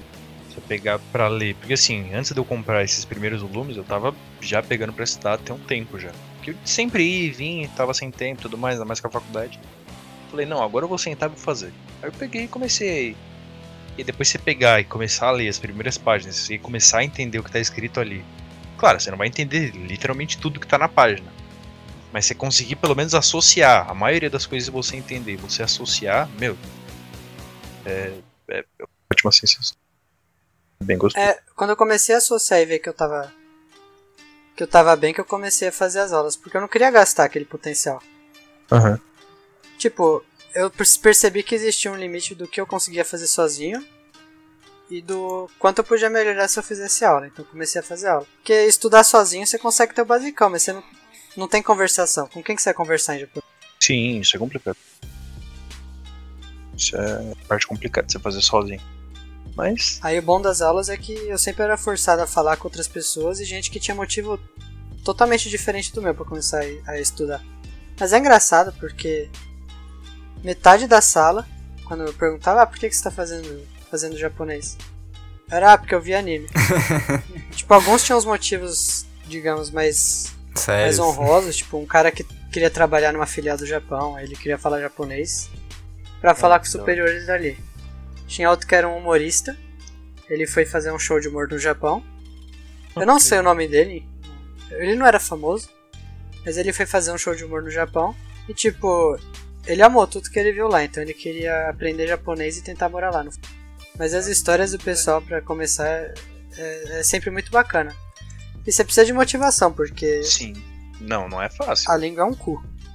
É complicado demais. É bem complicado. Você precisa ter um. Não é. Assim. Aprender uma nova língua já é difícil. né? Não é fácil você pegar, aprender uma, uma nova língua. Agora, o japonês, velho, que até a escrita é diferente, você tem que ter um porquê, sabe? Exato. Nem que seja o seu, nem que seu porquê seja só assistir anime sem legenda, entendeu? Mas você tem que pegar esse porquê e, É, eu queria começar japonês pra poder ler mais coisas em japonês. Eu odiava ficar esperando o tradutor pra fazer as coisas. Tradutor de livro mesmo. Aham. Entendeu? Isso é um motivo, cara. Pega e você vai, você se agarra nesse motivo, você vai, entendeu? E tipo, eu sei português e inglês. E sempre ficavam falando, ah, você tem que saber uma outra língua. Eu pensei, cara, o que, que eu vou ganhar se eu, se eu aprender, sei lá, italiano? Quando que eu vou usar isso? É uma coisa que eu vou aprender e vou esquecer. Exato. Você já junta o útil ao agradável. Então, por mais que seja mais difícil, eu escolhi japonês. Porque não é uma coisa que eu não vou usar. Ah, você- mesmo que você seja só pra ler um capítulo por semana, pô, você tá praticando, entendeu? É, um gosto que eu já tenho. Eu não vou ter que me adaptar pra fazer de conta que É, eu gosto da língua. Você não tá se forçando a alguma coisa diferente. Não, você tá fazendo aquilo que você quer. Não é um, um desprazer. Claro, você tem que ter um, um método, você tem que ter uma rotina e tudo mais. Isso não é gostoso pra ninguém. Mas pelo menos você tá fazendo porque você quer, entendeu? Imagine se você fizer tudo isso pra uma coisa que você nunca vai usar na sua vida. Isso que é, desacha- acaba desmotivando. É, eu percebi no curso de japonês que muita gente desistia. A minha sala, conforme o nível aumentava, só diminuía o número de alunos. Ah, mas tipo, é, esse rolê assim do. É um negócio muito legal das coisas do. de quem entra no mundo dos animes, que é você entrar em contato com outra cultura e aí você fica empolgado pra conhecer muito mais daquilo. Que tipo, quando você começa, você não entende bosta nenhuma, aí você vai vendo, aí você vai entendendo umas palavras, daí você tem vontade de aprender um pouco mais. E mesmo que não seja só da língua, você vai vendo a partir dos animes, você vai entendendo um pouco mais da cultura. E às vezes você vai pesquisando e vai entendendo um pouco mais de como é a vida deles lá, de como funcionam as coisas. E é um negócio bem interessante. Porque é um negócio bem diferente do que a gente tem aqui. O engraçado do curso japonês é que a maioria do pessoal chegava lá com uma imagem do Japão, super positivo. Aí conforme o curso passava, a gente era forçado a pesquisar mais, descobrir mais como é que é o dia a dia lá. Muita gente ficava desiludida. Taxa de suicídio elevada pra caramba. Sim. Trabalho lá é... Férias não existe. É uma coisa de uma semana no final do ano. O pessoal lá é muito fechado, não é caloroso como no, no Brasil. Suicídio lá em metrô é a coisa mais, mais comum do mundo. Sempre que falar, oh, tem uma obstrução na via. Você já sabe, alguém se matou. Aliás, fazer um adendo pro pessoal que tá ouvindo a gente. Saiba que seu otaku no Japão não é melhor do que seu otaku onde você tá, não, amigo. Porque o otaku no Japão é muito mais desrespeitado do que em qualquer outro lugar. É, aqui é a piadinha, é, eu sou tá. É, aqui você tem, você vai de um lado pro outro, você, você tem um grupo ainda, sabe? Pelo menos você, sabe, tem um grupo, a galera que não gosta não vai ficar toda hora enchendo o seu saco, tudo. Tem- sempre tem um ou outro que vai encher seu saco, mas depois de um tempo eles não vão ligar mais pra você. Eles vão ter mais o que fazer da vida deles do que ficar te enchendo o saco toda hora. Lá não. Lá você não. É, lá o, o bullying é silencioso. É. Não, tipo, você acha que você é ver- eles fazem piadinha, tipo, não, eu sou vergonha da família porque eu assisto anime. Lá você literalmente é vergonha da família se você ficar assistindo só anime, cara. Tem o Siki Komori. Exato. Pra quem não conhece, é um cara que não trabalha, não sai de casa. Pô, não, não consegue sair de casa, não tem um emprego, não estuda. Tem, tem um termo em inglês que é- eles usam lá também, que é o NEET, que é o Not Employed in Training or Studying. Que é tipo, não tá estudando, não tá treinando, não tá trabalhando. Então ele não tá fazendo bosta nenhuma da vida dele. Mas assim, a gente tem que deixar claro que a taxa de suicídio não é porque as pessoas são otakus, tá? É, porque lá é foda, né? Tem que deixar claro. Porque lá a taxa de suicídio é porque, por exemplo, as escolas. Você acha que sua escola é puxada. Não tô falando, não vou querer ser aquele tipo de pai que fala, ah, o outro lá é bem pior. Não. Mas lá é realmente assim por conta da cultura deles. Se você não for bem na escola, se você não entrar direto na faculdade ou no que você for fazer direto da escola, a taxa de suicídio é extremamente elevada porque você não só pela sociedade, né? Porque assim, porque você sempre teve seus pais muito em cima, muito querendo muito de você, mas você mesmo, porque você a pessoa, né, no caso, se vê como incapaz de fazer o mínimo que ela devia ter feito. É, a questão de honra é muito grande lá. lá Desonrar a é família. História.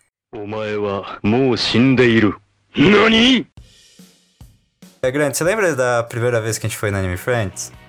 Acho que a primeira vez que eu tive um contato com alguma coisa assim não foi nem no Anime Friends, foi na Ressaca Friends. Primeira vez que eu fui no Anime Friends foi com 8 anos. Foi meu primeiro contato com o mundo de anime fora Naruto e Dragon Ball. Que eu tinha um vizinho que curtia bastante. Ele era mais velho que eu. Aí ele ia com a família no Anime Friends, ele conheceu o pessoal aí e me chamou pra ir junto. Aí que eu descobri, foi, foi que começou tudo. Foi que foi Foi ladeira aí abaixo. que desvirtuou o menino, virou um otaku. Sommelier. Eu lembro que eu ia. que eu tava lá com acho que 20 reais. Foi o que minha mãe me deu, dá pra nada. Nossa, não dá nem pra comer Ah, com 20 você reais lá. Não, é que antigamente, antigamente, tipo, o que aconteceu? Os mangás eram muito, muito, muito baratos. Sim. Eu enchi um carrinho de mangá, coisa que eu, eu nem, nem lembro o que, que era, porque eu não assistia nada, eu tava tipo gibizinho. Aham. Então eu enchi o carrinho, aí eu tava com a mãe, o pai do. E na saída eu achei uma barraca que tava vendendo colarzinho do Full Metal, eu nem sabia o que, que era, e custava exatamente 20 reais. Eu peguei todos os man- mangás que eu tinha escolhido, devolvi e peguei a por- porcaria do colarzinho. Que triste. Ele já descoloriu, já. Mas durou bastante até esse colar. Você ainda Eu tem tinha ele guardado numa gaveta aqui. Jogou fora? Joguei, não, não tinha mais como não. Ele tava. Enrolasse ele num, num Insufilme. Guardasse de recordação. Ah, é. O que eu tenho ainda é o colar da Madoka. Ah, esse eu lembro. Que é um dos anelzinhos lá da Madoka. É, Eu lembro da primeira vez que eu é o fui anel vermelho. Da menina de de lança. cabelo vermelho. Que come maçã a cada meia cena. Eu lembro da primeira vez que eu fui no Anime Friends, que foi tipo. Fui eu, Pé Grande, o Gordo, se eu não me engano. Não lembro se foi mais alguém depois, mas eu lembro do primeiro dia que a gente foi. A gente tinha ido Aquele que a dormir. gente foi 5 horas da manhã. É, que a gente foi dormir na casa do gordo porque eu- ele falou pra gente: se a gente chegar cedo, a gente ganha um prêmio da A gente. gente ganha coisa. Aí A gente sim! ganha coisa, velho. Aí a Não, gente vamos chegar lá hypado. 4, 3 da manhã. Vamos. A gente chegou lá seis. A gente, tipo, saiu 4 horas da manhã. Chegamos lá no Campo de Marte umas 5, 6 horas. E a gente foi. Se eu não me engano, a gente foi os segundos a chegar. Tipo, os segundos da fila. E aí a gente ficou esperando até meio-dia, que foi quando abriu a porcaria do portão. E foi eu muito. cheguei com muito orgulho 10 horas da, da manhã. É, é verdade, você foi também, que você chegou depois, seu maldito. Cheguei no seu otário. Seu maldito. Se tivesse brinde, eu Mas eu devia furei roubar fila. seu brinde, mas no final não teve nem brinde, que eu fiquei Entrei com só, vocês hein? na fila. Arrependimento zero. Seu... Depois a gente lá e cadê o prêmio? Não teve. O prêmio é um parabéns, pode entrar. É, foi, foi muito basicamente isso. Mas eu lembro que foi, que foi um negócio muito bizarro a fila. Porque a gente tava lá, aí a gente ficou jogando Uno, e aí chegou depois uma galera pra jogar Uno com a gente. E enquanto a gente tava fazendo isso, chegou uma moça da Rede Globo pra entrevistar os caras que estavam primeiro na fila. E aí, tipo, eu lembro, ela entrevistou os caras, tal, eles estavam de cosplay. Aí depois a moça, depois que ela terminou, ela afastou um pouco, daí ela chegou mais ou menos onde a gente tava. Aí ela virou pro câmera e falou: Vamos procurar alguém mais normal pra gente entrevistar. E é. Falou isso? Sério? Falou? Sério? Eu lembro. Eu cheguei, eu cutuquei o pé grande, o gordo, eu falei, gente, vocês ouviram isso? E, tipo, eu pensei, eu pensei duas coisas primeiro comigo. Eu fiquei meio ofendido. E depois eu pensei, boa sorte, moça, porque nessa fila você não vai achar ninguém que você tá esperando, muito melhor não. E aí, tipo, depois que a gente conseguiu entrar, eu fiz uma puta mancada que eu, eu realmente fiquei triste quando eu fiz isso. Que a gente tava entrando, aí tipo tinha aquelas gradezinhas de ferro montável, sabe? Pra formar a fila pra você pegar os ingressos e entrar. Sim, sim. Aí eu tipo, eu apoiei na gradezinha, só que a gradezinha ela não tava tão fixa. Eu apoiei na gradezinha, ela caiu, e aí começou um efeito dominó que derrubou todas as gradezinhas. E aí a gente ficou mais meia hora parado. Esperando os caras da organização arrumar as gradezinhas. E aí, quando a gente finalmente entrou, uma hora da tarde, a gente saiu correndo. Aí o cara que tava com o microfone no palco gritou que. Olha os caras ali correndo pra, pra banca. A gente, a gente tem que correr pra comprar mangá! Nossa, eu nem comprei o mangá, velho. Eu nem, acho que eu nunca comprei nada no anime. Ah, não, eu comprei. Eu comprei o meu. Acho, acho, que foi o meu primeiro action figure. Comprei um Luke Skywalker. Ah, Vendi foi no evento de Skywalker anime pra na comprar coisa de Star Wars. sabia, cara. Foi num evento de anime que eu comprei um Luke Skywalker. Ele era Meu, ele é ferrado, eu tenho guardado ele, porque eu não tenho lugar pra colocar agora. Mas, meu, ferrado esse look. Eu sei que de objetos, o primeiro que eu comprei foi uma varinha do Harry Potter no Anime Friends. Que também não tem nada a ver com anime, mas tinha um negócio, um stand de Harry Potter, então eu comprei. Eu parei de ir em evento de anime desde que foi de 20 reais pra 120. É, esse pequeno detalhe fudeu um pouquinho no nosso esquema de evento de anime. Não, eu parei de ir em evento de anime porque eu comecei na Comic Con. Isso. Aí não tem mais. Ou é um ou é outro. É, que tipo, a Comic Con é 800 conto pra ir, né? E é foda, mano. Não. Você paga 800 conto pra ir na Comic Con, você é tapado. Por quê? Por, pra Eu que nunca fui em Comic Con, 800? né? Não, olha, tem os ingressos de dia. Você pode comprar, tipo, é quinta, sexta, sábado e domingo. Todo ano é assim. E você pode comprar ingresso separado do dia. Você pode comprar o, o pacote de quatro dias. E aí tem os mais caros. Por exemplo, tem o Epic. Você entra uma hora mais cedo no evento. E tem uma. Você ganha já uma foto e um autógrafo de, de algum artista que for no ano. E é isso, esse é o Epic. Hum. Agora, tem o Full Experience. O pacote mais caro que eu já vi na minha vida. Esse ano ele foi 8 mil reais. Caralho! você- Pois é, mas você tem tudo. Você almoça e janta no lugar onde ficam os artistas. Qualquer artista que tiver lá, você vai estar no mesmo lugar que ele. Porra, você tem que ser servido pelos artistas. Né? Não, não por. Esse preço. Esse ano teve o Henry Cavill e a Gal Gadot lá. E a Margot Robbie, entendeu? O Ryan Reynolds tava lá. Você podia tirar foto com todo mundo ali. Tá? Foi autógrafo. Você tava ali jantando com os caras. Você ganha os exclusivos. Que é assim. eu faço as contas todo ano. Se você pegar pra vender os exclusivos. Porque você, entre aspas, ganha os exclusivos. Cada exclusivo, se você for comprar no evento, que é uma action figure super valorizada. Esse ano a mais caro foi, eu acho que 600 reais. Era um Apocalipse. Bem bonito, bem bem feito. Só que a galera vende no Mercado Livre. Eu acho que ele agora, quer ver? pesquisa aqui agora. Mercado Livre. Acho que ele deve estar 1.500 reais. Se você vender os quatro exclusivos, você já quase paga o full experience. Ah, mas. Quem paga 8 Mas mil é não porque- vai vender, né? Mano, mas é porque tem uns que são bem ruins. E aí o pessoal vende. E tem gente que vai lá só pelos artistas, não tá nem aí pelos exclusivos. E aí o estacionamento também já tá incluso, você tem é, cadeira garantida no auditório, que você senta lá na cara do artista. Eu, como não tenho esse privilégio de 8 mil reais, eu durmo na fila. Quem paga 8 mil reais não precisa dormir na fila, entendeu? Paga 8 Chega mil reais. Quem paga entendeu? Chega lá na hora, senta ali na Não frente. devia ter que fazer nada, bicho. tem que É, ser então. carregado pela Comic Con. É isso que tem que fazer por 8 8 mil. mil, velho. Tem que ter os artistas levando ele de carrinho, dando É, comidinha na assim, boca. Você ganha muita coisa com 8 pau. Óbvio, você pagou 8 mil reais, você tem que ter, ser recompensado. Mas assim, depende da pessoa, sabe? Tem gente que não precisa de 8 mil reais. Vai lá só porque é mil reais e não aproveita tudo, sabe? Ah, se o cara tem 8 mil reais, Mano, se o cara tem 8 mil reais, vale a pena. Eu tô falando sério. Se você tem 8 mil reais pra gastar pra ir numa Comic Con, são quantos dias? 8 mil reais. São 4. Ah, vai tomar no cu. Desculpa, qual que vai ser a última. a- qual que vai ser a próxima vez que você vai ver uma Gal Gadot na sua Não faz diferença. Quando eu for no cinema ver Mulher Então, mas Maravilha tem, 2. tem gente que. Mas tem gente que faz, entendeu? Tem gente que cresce com isso. Esse ano o elenco do Star Wars tava lá.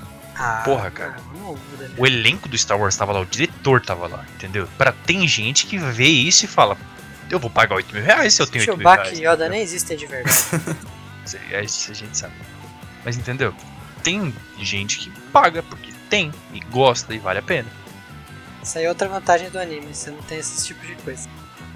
É verdade, você já sabe que todos os personagens são 2D e nenhum existe. Aí você gasta tudo em mangá. E os caras que gastam com os travesseiros com as meninas lá. A melhor coisa É, do evento então. de anime é de graça, que é você ir no karaokê e ver o pessoal cantando tudo errado. Isso é muito engraçado. Eu teve uma entrevista que aconteceu no, no Anime Friends, um carinha cantando em japonês. Virou meme. Ai, é ridículo. E eu lembro também de uma história engraçada de Anime Friends, que foi, tipo, acho que é o último ano que a gente foi. Que tava eu, o Ru, o Gordo e a Bia. Ta- E a minha irmã também tava. E aí a gente tava voltando. Aí eu tava andando com a Bia na frente. Só que a Bia ela começou a correr. E aí eu corri pra pegar o trem. E aí, tipo, o Ru começou a correr atrás de mim. Tadinho da E o, pé grande é isso vai acabar. E o gordo saiu correndo. O gordo, fo- o gordo correu na frente do Ru. Aí ele chegou, tipo, depois de mim e da Bia. E aí o Ru chegou logo depois. E quando o Ru terminou de passar a porta, fechou. E a minha irmã estava logo depois. Olhando a gente indo de Perderam a treino irmã, embora. Deixaram a irmã depois do Eu lembro disso. Foi muito bom. Ai, foi muito engraçado. A gente teve que voltar depois. Mas a cara de triste dela lá, de sendo deixada sozinha, foi muito engraçado. Tadinho da sua Foi quando isso? Faz muito tempo que a gente foi no. Foi, foi a última vez que a gente foi no Anime Friends, há uns três anos 16. atrás. 2016 que vocês foram. É, Se pá, foi. Eu tava na faculdade já? ca- tava. Foi Nossa. a última vez que a gente 16 eu tava. foi, eu sei que foi quando eu ainda tava no cursinho, porque depois que eu entrei na facu a gente nunca mais foi. E eu tô terceiro ano da Ah, é, facu, eu então faz três anos que a gente não foi. É minha última- largada. Nossa, a última vez que eu fui no Anime Friends foi em 2013. 2013, cara, sério? 13, porque como em 2014 e aí dali pra frente nunca mais foi. Nossa, verdade, cara. Acho que você só foi no primeiro ano que eu fui, né? Fui. É. Com você eu fui. É tipo, você foi no primeiro ano que eu fui e aí depois você não foi mais, né? Não, eu fui acho que umas três Anime Friends. Foi, eu acho que fui umas três Anime Friends. E a gente dormiu mais de uma vez na fila com o gordo pra lá, 5 horas da manhã, então eu lembro disso. Verdade, depois disso virou tradição a gente chegar lá É. 500 anos antes de começar o não evento. tendo nada pra fazer, a gente tava lá. É isso que eu nunca entendi. Sempre na esperança de estar presente. Não, não era na esperança, é que virou a gente tradição. tava lá, ué. É que a gente curtiu tanto ficar lá jogando, tipo, Uno com a galera e interagir com a galera. Foi legal. Pra variar, eu cheguei às 10 todas as vezes. É. Ah, são. Você lembra aquela vez que a Bia foi com a gente, aí ela pegou um cara e você ficou full pistola, Ru? Que você ficou, tipo, Anime Friends não é pra fazer essas coisas. Só vai no Anime Friends pra fazer essas coisas. Ai, ai, ia causava demais. Era engraçado. Nossa, meu Deus do céu. お前はもう死んでいる。何 Cara, um dos negócios que eu comprei que mais valeu a pena pra mim, tipo, de coisa de Anime Friends, foi as camisetas de anime. É isso. Porque eu conheci tanta gente por conta das camisetas de anime desde então, cara. É sério, tipo, já teve gente que me parou quando eu tava esperando o ônibus pra falar de anime. Teve gente que me parou no trem pra falar de anime. Teve até um professor meu que a gente começou a trocar ideia de anime porque ele me viu com camiseta de anime. Nossa, eu ia considerar isso. Ô, louco, mas que professor. Que anime? Que anime esse professor quis falar? Então, é ele é. Ele era professor de. Tokyo Ghoul, certeza. Não, cara. é, eu acho que eu tava com a camiseta do Boku no Hero quando a gente começou a conversar. E ele tava, tipo, falando de Cavaleiros do Zodíaco, os animes mais antigos. Aí eu fui indicar pra ele, eu falei, cara, assiste Boku no Hero, esse anime tá lançando, tá mó legal.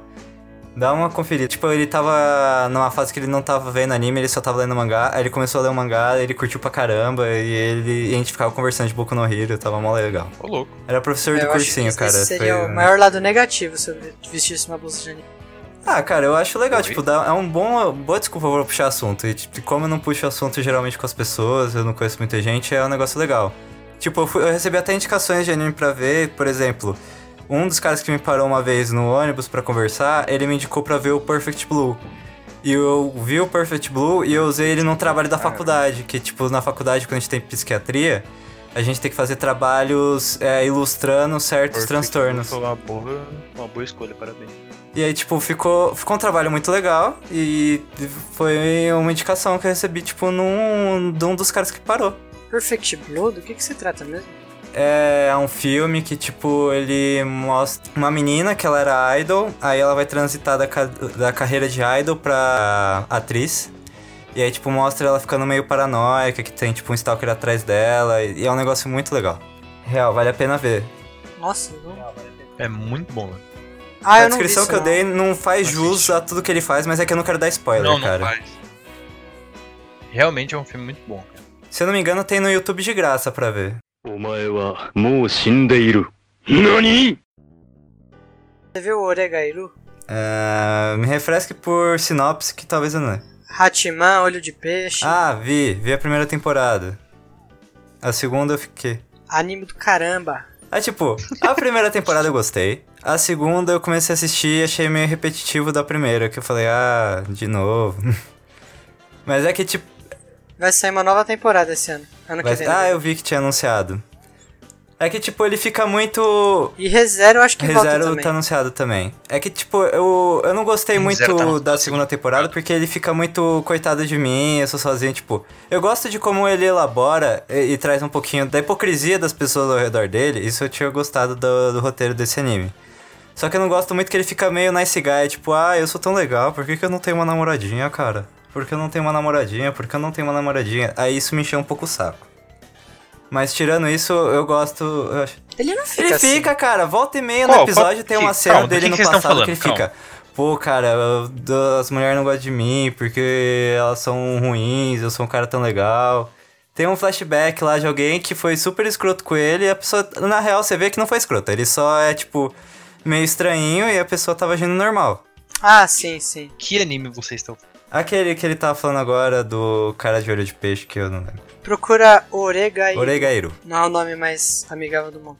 É tipo, é, é interessante. Na verdade, o nome é muito, enorme. Tipo, tem essa peninha dele que eu acho meio chatinho. Por isso que eu não consegui continuar assistindo. Mas é um anime que, tipo, você curte meio que essa vibe.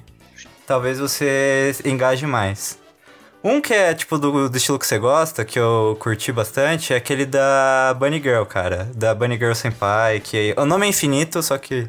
Ah, sim, sim. Vou colocar... Que acabou sem fim. Não, saiu o filme. Saiu já? Saiu o filme esses dias. Você viu? Ainda não vi. Eu vi que, tipo, saiu no site que eu acompanho e eu, eu tinha colocado pra ver, mas ainda não parei pra assistir. Já sei o que eu vou fazer quando acabar aqui o Discord. E, tipo, é, é bem interessante porque ele vai bem nessa vibe do Monogatari. Pra quem já viu Monogatari sabe, pra quem não viu, é tipo. Inclusive, saiu um filme do Monogatari que é um dos melhores de anime que eu já vi na minha vida. Tá falando do Kizu Monogatari que saiu a trilogia? Aliás, se você quiser começar Monogatari por ordem cronológica, veja Kizu Monogatari primeiro, porque daí você vai começar na ordem bonitinho. Eu acho que depois de tanto falar de Monogatari, vocês deviam deixar registrado qualquer ordem pra começar a assistir Monogatari. Ru, você sabe melhor do que eu, tipo, a- os nomes, então eu vou falar mais ou menos na ordem cronológica, que é, tipo, o que eu recomendo que eu acho que as pessoas vão achar mais fácil de ver. Mas tem gente que é mais purista e gosta de ver na ordem que saiu, e a ordem que saiu eu não lembro. Exatamente. Então, a ordem cronológica... Se saiu numa ordem, tem um Ó, motivo. tipo, ordem cronológica, que eu lembro mais ou menos. É Kizumonogatari, Nekomonogatari, aí é Bakemonogatari, aí vai Monogatari Series, Series Série 2. Depois desse, qual dos Monogatari que é? Ah, o Wari. Wari, ah, foi mal. Wari Monogatari. Esse é um dos últimos. Esse é, o, é tipo, é o um dos últimos que termina, né? Mas tem um que vai um pouquinho pro futuro, que eu não lembro agora. Que é o que tinha aquela mina que tem a pata de macaco, que é tipo bem curtinha a parte. Ah, é, foi um filme isso. Como é que era o nome? Hana Monogatari. Hana Monogatari. Então, se eu não me engano, fica, ó. Kizumonogatari, Nekomonogatari, Bakemonogatari. Aí o Wari Monogatari Foi e o o Hana Monogatari. Nessa ordem. E tem um conjunto, episódios pequenininhos de Monogatari, que é só do protagonista, só que não, não acrescenta em nada a história. Eu não lembro como é que é o nome, porque esse eu não vi de verdade. Esse aí eu também. Eu, tipo, eu vi que tava saindo, eu falei, ah, já acabou o Monogatari pra mim. É pra variar alguma coisa É. Monogatari. Essa é a ordem que eu sei cronológica. Aí a ordem de saída, se você quiser falar, Ru, bonitinho, a ordem que saiu as coisas, para as pessoas que são mais puristas e querem ver na ordem que saiu. Bom, aí eu vou recomendar uma coisa chamada My Anime List. Filha da mãe. É, você só vê a data de lançamento e taca ali pau, porque tem muita coisa. Eu gosto da ordem que lançou, porque eu acho que se lançou numa ordem tem um motivo. É legal você ver no mistério de por que que. Por que que É, tal eu não vou personagem mentir, eu também tem, sou dele. tem, também tem essa relação com, com o outro. Por que, que eles se gostam tanto? O que, que tá acontecendo? Aí você escuta sempre nos, nos episódios alguma referência ao que aconteceu no passado, mas você não sabe o que é. Então você sente que alguma coisa aconteceu e você não tá sabendo. É que a vibe Tipo, do não Monogatari é como é se real, tivesse- tipo, ele, na vibe que foi saindo. É tipo, eles vão contando coisas que aconteceram. Ele vai seguindo uma ordem cronológica e eles vão fazendo referências às coisas que aconteceram no passado. Só que eles não tentam, tipo, fazer um mistério. É que como eles saem em ordem diferente, você fica meio perdido. Mas não é como eles tentassem fazer um mistério que você tem que desvendar. É só tipo, eles estão seguindo a vida deles, você tá vendo, só que você tá vendo numa ordem fora de ordem. É tipo Pulp Fiction. Que é capítulos separados, assim, que você fica, ué, mas isso, o que aconteceu no passado, o que aconteceu no futuro, o que ainda vai acontecer. É real um Pulp Fiction que se você, depois que você vê tudo, você entende mais ou menos o que aconteceu. E eu acho que isso que é legal. Se você vê na ordem, você não tem mistério. Concordo. Lógico, você não vai ficar perdido, mas a graça é se perder, se perde lá. Foi feito pra aquilo. Exato, se ele tem um propósito de ter saído na. Tá assistindo, você, meu, se perde na história. Você tá assistindo e acompanhando a história vai embora. Não é, ah, agora saiu na ordem. Tipo, foi muito legal ver Não o falando filme. mal, qual é? Tipo, Não, ver o filme do, do Araragi com a vampira. Porque foi a coisa que aconteceu cronologicamente. Foi a primeira coisa que aconteceu. Foi o começo de tudo. Só que você viu inteiro sem saber do, do porquê que eles se gostam. Porquê que um anda com o outro. Tipo, você até, eles até contam mais ou menos o que aconteceu, só que você não sabe exatamente o que aconteceu. E tem uns personagens que saem do nada, que tem relação com o passado, você também fica, que personagem é esse? E aí quando você vê, você entende toda a história. É real, tipo, eu assisti, ainda não tinha saído tudo. Eu assisti só em ordem cronológica o Neko, o Baki e o, Ser e o Series 2. E esses foram, tipo, os que eu assisti em ordem. E aí depois ficou vindo as coisas fora de ordem. E aí ficou meio que esses mistériozinhos e tal. Mas tem gente que realmente prefere ver em ordem. E aí, tipo, se você é uma das pessoas que prefere ver em ordem, tente ver na ordem cronológica. Field Casuals, Normes. e ele é só um sommelier de anime. Ele é só um sommelier. Tá ensinando como degustar. Omae wa mou shindeiru. Nani? Pé grande, você tem alguns animes aí que você quer recomendar? Cara, se- olha, um que não sei se muita gente já assistiu. Ele é antigo, mas é muito bom, que é o o Evangelion. Assistam, tem 26 episódios. Talvez vocês não gos- gostem dos três primeiros, porque o sommelier disse que só se você não passar do 3 não é bom. Mas é muito legal. Code Geass, porque eu assisti recentemente, Nossa, esse é tô muito na bom. vibe ainda. Esse é vibe Death Code Note, quem gosta. Só com um robô gigante. Code Geass realmente é Tanto muito que Code Geass é o meu segundo anime favorito, cara. Não sei porque que eu dei. Pra mim virou o terceiro, sabia? Pra mim é Full Metal, Evangelion. Eu Brotherhood. vou né? recomendar meus três, vai. Metal, Brotherhood, se você quer acompanhar o mangá, mas o, o Metal não. Neon Genesis Evangelion, fantástico, 26 episódios. Depois assista End of Evangelion. E Code Geass. Primeira temporada, segunda temporada. Se você quiser assistir o filme que saiu esse ano também, também vale a pena. Tô esperando o último filme do Evangelho faz uns anos. aí. Você e toda a comunidade O último filme do. Evangelion sai ano que vem. É, então, tô na expectativa. Sai ano que... Mano, eu gostei do Rebuild, cara. Porque assim, eu não gostei porque, ah, é a história. Eu gostei porque é legal, entendeu? Não, sim, sim. Mas eu, eu prefiro o anime. Eu realmente prefiro o anime e o. Você quer dar uma sinopse pra, Fenomenal. tipo, o pessoal saber mais ou menos o que é cada um dos que você passou? Boa sorte. É, agora, agora é a hora. Sem dar spoiler. Full Metal. Full Metal, ele. Hum, boa pergunta. É um Full irmão. Metal tem do... é, é, roda em dois irmãos. Eles tentaram reviver a mãe deles porque eles só viviam com a mãe. Eles tinham, eles viviam eles dois, os dois irmãos, o Edward e o Afonso viviam com a mãe e o pai. O pai um dia saiu de casa e nunca mais voltou. Você descobre isso mais pra frente do anime. Mas ele era um alquimista. E aí as crianças gostavam do que o pai fazia. Eles viam a alquimia do pai e tentavam recriar. E tanto que tem cenas deles de criança recriando, mostrando pra mãe, e a mãe sempre próxima. E a mãe acabou pegando uma doença e ela faleceu. E eles ficaram sozinhos, eles não tinham mais ninguém, porque o pai já tinha ido embora e a mãe faleceu. Então eles começaram a pesquisar na alquimia como trazer a mãe deles, como reviver a mãe deles. E eles treinaram, estudaram, estudaram, foram atrás. E no dia que eles foram reviver a mãe deles, isso não é, era o primeiro episódio. No dia que eles foram reviver a mãe deles, deu tudo errado, porque é um tabu na alquimia você tentar realizar é, alquimia com humanos. E o Edward perdeu uma perna e o Alphonse desapareceu, porque ele foi levado para outro mundo, mundo da- dos portões da alquimia. E ele, o Edward, ficou em choque. A primeira coisa que ele fez foi ver a visão da mãe, toda que não era mãe, era um, um ser que eles trouxeram, e o Alphonse perdido. E aí ele foi e selou o irmão dele.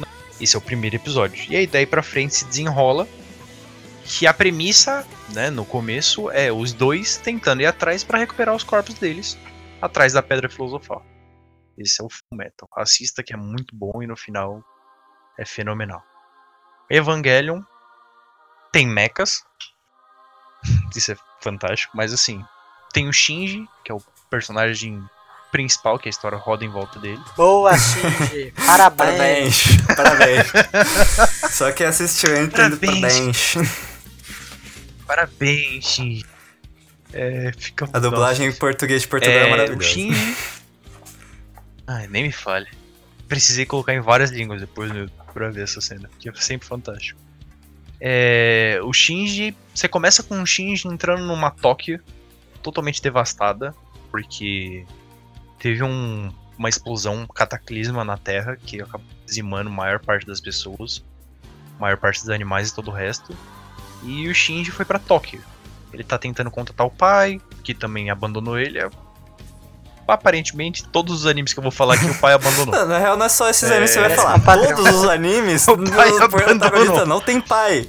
Os três que eu vou falar, o pai abandonou, então a gente não volta nesse assunto, entendeu? Aí o Shinji foi pra Tóquio e tá tendo uma invasão de um ser enorme, que são chamados os anjos. E só que os anjos, nesse caso, não são bons, eles são criaturas que estão tentando destruir o resto que tem lutando contra a humanidade. E aparece um anjo gigante. Godzilla. E o pai do Shinji trabalha na força-tarefa que é contra esses anjos. E aí o Shinji ele acaba entrando nesse mecha gigante para destruir esses anjos, que é como se fosse uma profecia que iriam aparecer 13 anjos e eles teriam que se algum desses anjos prevalecesse, a humanidade ia acabar. Então, se desenvolve aí o Shinji, tem todo o conflito interno dele. é, vai apresentando os personagens, a relação deles com os personagens mas é mais focado no Shinji e na relação pessoal dele, ao redor dele.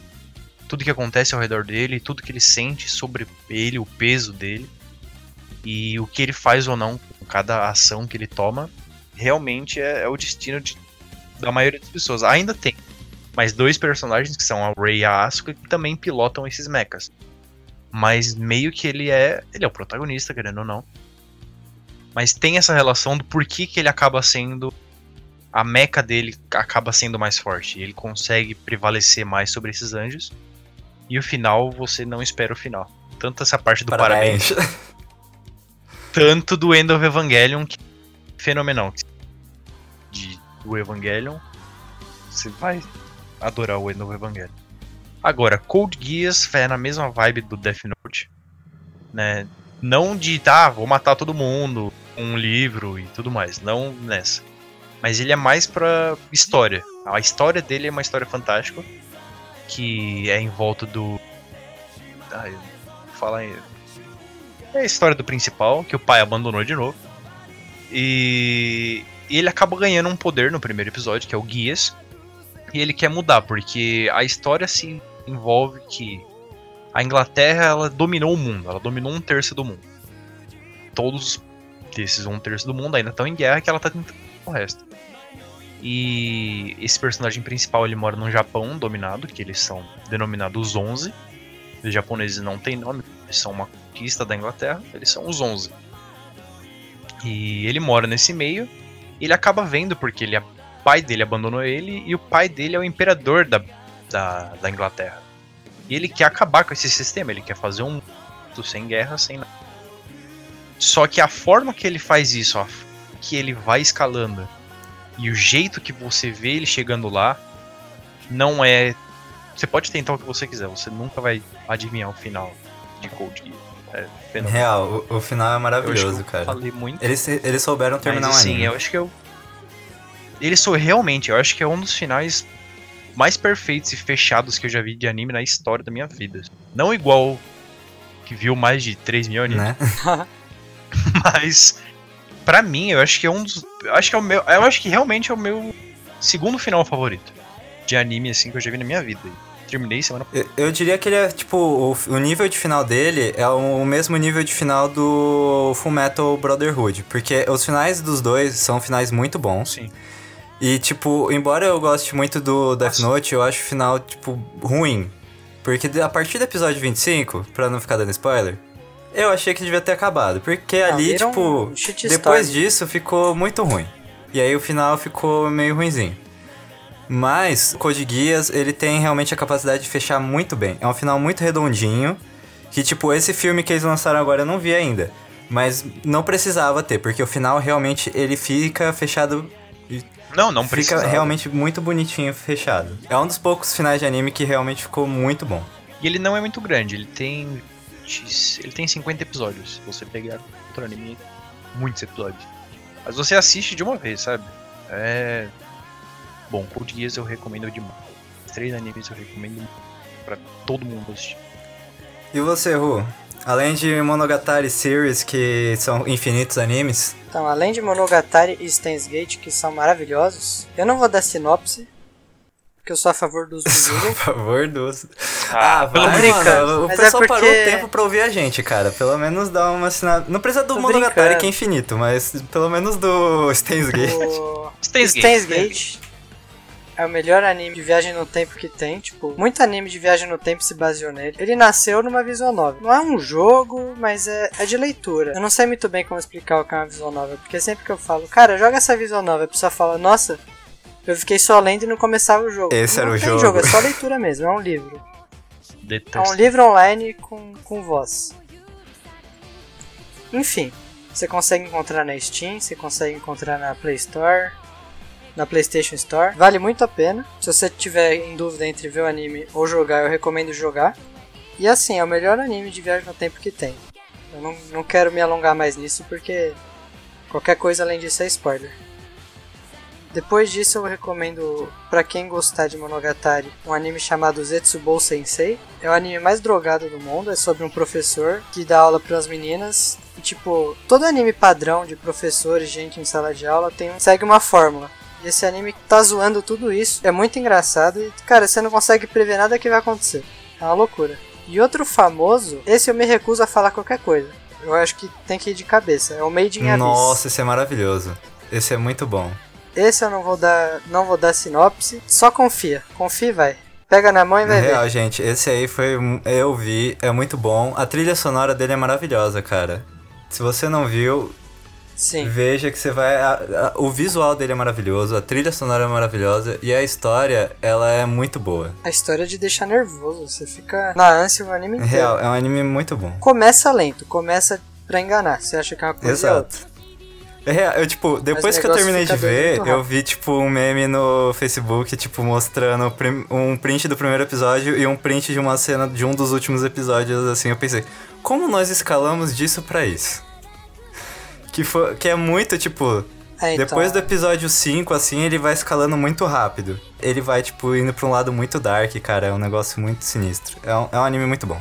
Além disso, eu recomendo ver tudo que é do Fate, com exceção dos animes mais novos que estão tendo, tipo Fate Apócrita. Isso é tirar leite do, da franquia que tá famosa, não tem muito mais motivo. Ah, eu, tipo, da franquia Fate, eu acho que seria interessante eles verem a parte, tipo, Fate Zero, Fate Stay Night é, Blade Works, que é o que saiu agora da Ufotable, e o que é os filmes da Ufotable que ela tá é, lançando, que é o Heaven's Feel, que é o St- Fate Stay Night Heaven's Feel. Nossa, sim, eu tô vendo. Tipo, esses aí é o que é da Ufotable, que é muito bonito, realmente os que vale a pena ver.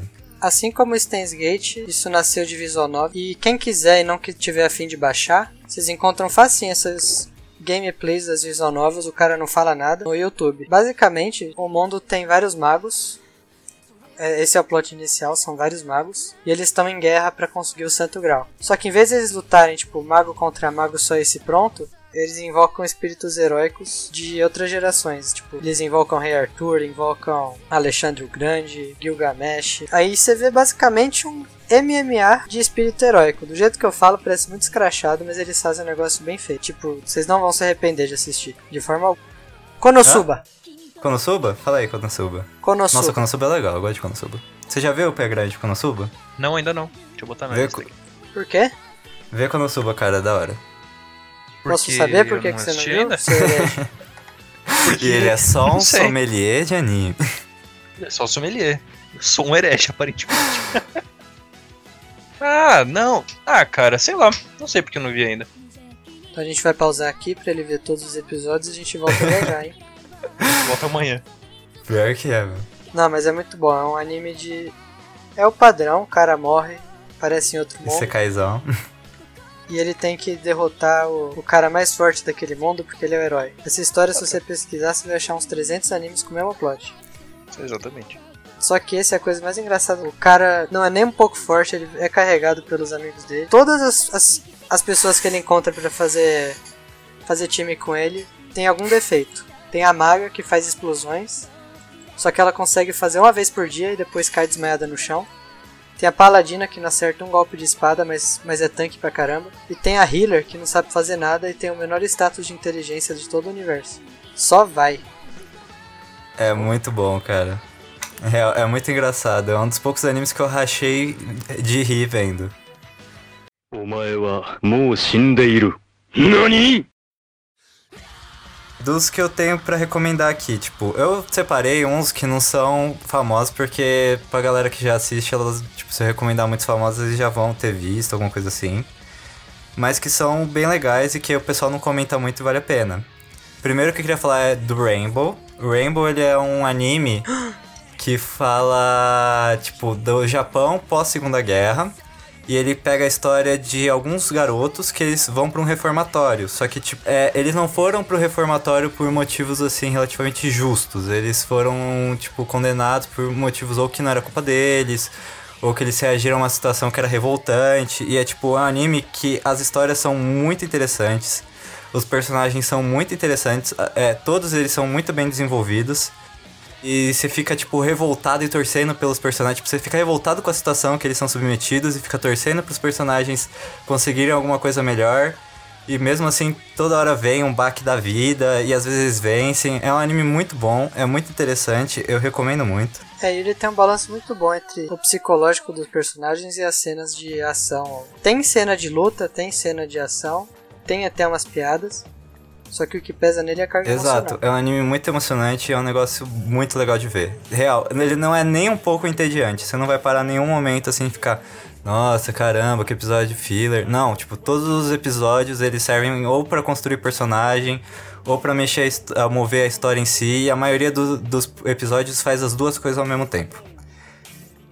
Outro que eu vou recomendar que é pra quem curte luta de espada, que é um anime que tem umas lutas de espada muito boa e é um anime curtinho, que ele não foi feito exatamente no Japão, ele é uma parceria Japão Estados Unidos, que é o Afro Samurai, que é muito legal, cara, é muito bom. A cena inicial já é uma das cenas de luta de espada, uma das melhores que eu já vi na minha vida, que é uma cena muito foda.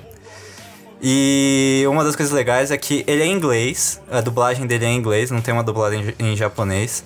Um, eu- o Samuel L. Jackson, ele dubla um dos personagens. Eu não vou falar qual pra não dar spoiler aqui, mas é- ele dubla um dos personagens e é muito legal, cara. É um, é um anime real muito bom e é curtinho, tem acho que 5, 8 episódios. É um negócio que você vê rapidão. Tem um filme. Não, é tipo, ele é separado em episódios. Tipo, você consegue ver ele direto, tipo, como se fosse um filme, mas ele é episódico, assim, ele é separadinho. Pelo menos quando eu achei ele, eu achei ele separado em episódios. Episódio. Aí tem um que é um anime bem episódico, assim, casos que fecham no próprio episódio, que se chama Death Parade. Que é muito interessante porque é um anime que fala, assim, do pós-vida. Ele é tipo. É um pouco de spoiler, mas é um spoiler que você descobre no primeiro episódio, então não é tão de spoiler assim. As pessoas, quando elas morrem, elas vão um limbo. Nesse limbo, elas. Esse limbo é tipo é meio que cenário de um bar. E as pessoas têm que jogar algum jogo nesse bar. E é a partir da conduta que as pessoas têm durante esse jogo, é determinado se as pessoas vão ressuscitar, tipo, reencarnar, ou se a alma delas vai deixar de existir. E, tipo, é muito interessante porque é muito psicológico, construção psicológica dos personagens que chegam lá. O primeiro episódio que eu vou contar, tipo, o casinho que tem, que é de um casal, eles tinham acabado de se casar, aí eles morrem no acidente de carro e chegam os dois lá. E aí, tipo, eles não lembram que eles morreram, eles vão lembrando ao longo do episódio. E, tipo, ao longo do episódio, o marido ele vai lembrando que, tipo, ele tinha ouvido a conversa das amigas da noiva dele, falando que ela tinha traído ele. E aí, tipo, no final eles bateram o carro porque eles estavam discutindo por conta disso. Eu, tipo, eu não vou contar quem vai ser ressuscitar, quem vai ser reencarnado, quem vai. O cara meteu um spoiler na É do cara primeiro dura. episódio, cara. Foda-se. Tem muito episódio. Então- Meti spoilerzão. Do primeiro episódio. Foda-se. Primeiro episódio não é spoiler. Primeiro episódio não é spoiler. Tô Tá contando a história his- só pra ele entender. E Primeiro principalmente episódio. porque esse primeiro episódio, ele tem repercussões no segundo episódio também, que é muito interessante. Mostra ao longo do jogo como eles vão lembrando, e daí, tipo, um fica revoltado com o outro, e aí mostra como o marido se porta, como a mulher se porta, e aí você fica pensando quem vai ressuscitar, quem não vai ressuscitar, e é um negócio muito bom. É um negócio realmente interessante. Vale a pena ver, e é tipo, como ele é fechado em cada episódio, tem uma historinha, você não precisa ver ele, tipo, tudo direto. Você pode ver um episódio, aí, tipo, você quiser ver outro anime ou ver outra coisa, aí depois você pode voltar sem ter que ter essa continuidade sempre, que não tem uma história. Tem, tipo, uma historinha de fundo, mas ela é pouco importante em relação a cada história que vai aparecer nos episódios. E além disso, a opening é maravilhosa. Você, todo episódio que você for ver, você vai querer ouvir a opening porque ela é muito boa. Pra fechar das minhas recomendações, eu queria recomendar um que é de comédia, assim, que é o Barakamon, que é a história, tipo, tem esse calígrafo, que no Japão ser calígrafo é uma profissão. E aí, tipo, ele é criticado por um juiz lá pela última obra que ele faz, e aí ele sai no soco com esse juiz. E aí, no que ele sai no soco de- com esse juiz, o pai dele, um dos calígrafos mais reconhecidos do país, manda ele pra passar um tempo numa ilha pra ele refletir na vida dele, pra ele saber o que, que ele vai fazer daqui pra frente, pra ele ver que o que ele fez é errado. Tipo, ele na ilha ele conhece umas crianças, uns adolescentes, e vai tendo umas situações engraçadas. Só que no meio dessas situações engraçadas, você vai, tipo, recebendo umas liçãozinhas de vida, assim, dos moradores da ilha.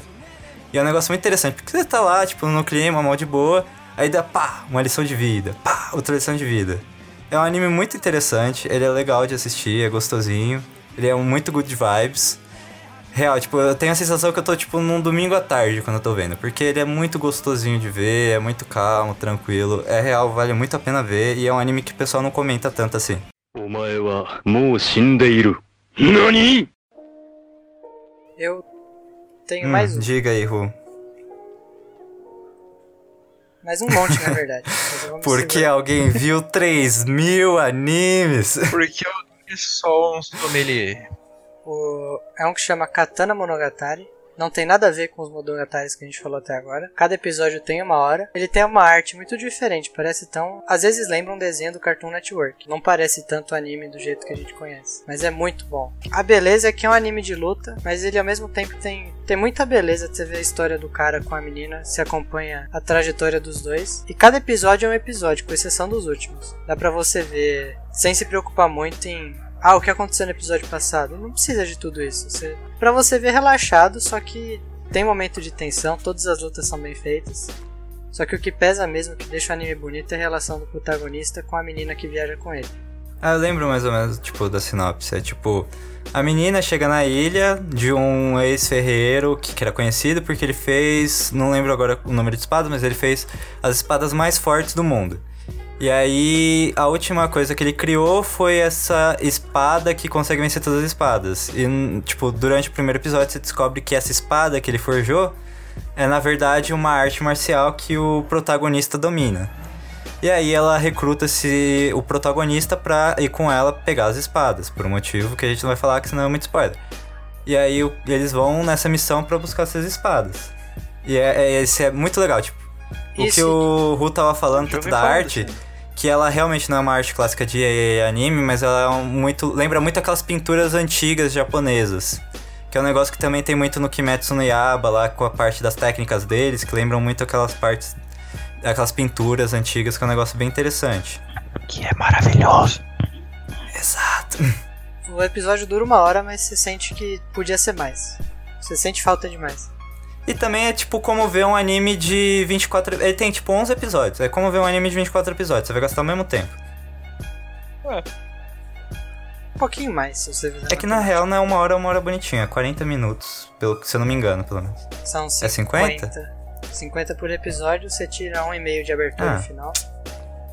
Dá 47. Ah, mas mesmo assim, né? Dá quase a mesma coisa de ver um de 24 episódios. Pessoas boas não pulam abertura. Exato. A não ser que a abertura seja um Eu- saco, aí tudo bem pular. Eu pulo a abertura, só que eu escuto ela sem você ver o anime. Tipo, eu escuto ela no YouTube e no meu jogo lá de o osso, Que eu não aguento mais abertura. Cara, nenhuma. eu faço isso. Eu vejo só a primeira eu faço vez. isso pra estudar. Tipo, eu não consigo estudar em silêncio, assim, que senão eu briso muito. Então eu boto alguma música pra escutar. Então, geralmente é música de anime ou. eu- agora eu comecei a colocar lo-fi hip- hop, É, o que eu curti bastante também. Meu Deus. Que Eu entrei na vida de Nightcore, não faça isso. se eu coloco outra coisa sem ser Wi-Fi, eu tenho que acompanhar letra, assim, entendeu? Vai não, o Wi-Fi vai, sabe? Deixa. Vai, embora. Se eu coloco qualquer outra música que eu sei qual música que é, concentro mais na música do que no estudo. Então eu prefiro não ter esse risco. Aliás, tipo, já que a gente entrou nesse Ah, assunto de aberturas, é, qual é a abertura favorita de vocês? Complicado essa pergunta. É foda, é né? foda meu? essa pergunta. Não tá fácil não. Eu queria falar de ending. Fala aí então. Final de Madoka. A ending do Madoka na primeira parte do anime é de um jeito, na segunda fica tensa, mas tensa de... dá até calafrio. Assistam Madoka e escutem as duas endings. Exato, eu gosto das ends do Madoka.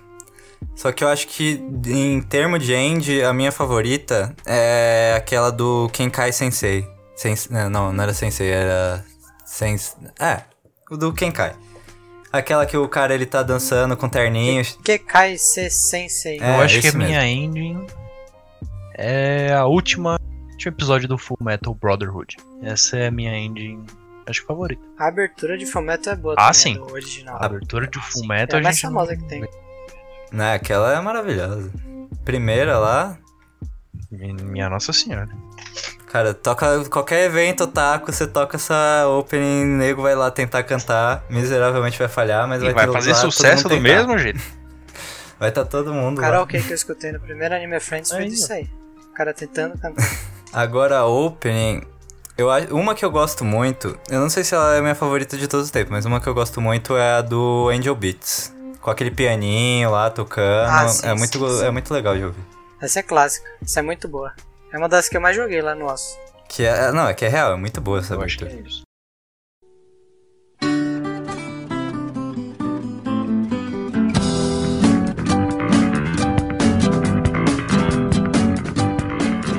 Muito obrigado pela sua audiência. Nós vamos encerrando por aqui. Por favor, dê uma força para o nosso podcast. Passe para pelo menos três pessoas ou mais, se você quiser, não é mesmo? Caso tenha alguma história, alguma coisa que você queira comentar do programa, mande um e-mail para proserrada.gmail.com que nós vamos ler na nossa próxima leitura de e-mail, se tivermos e-mails suficientes para isso. Se a gente não tiver nenhum e-mail, a gente não lê. Bem, era mais isso. Obrigado e tchau! Adiós! Adeus.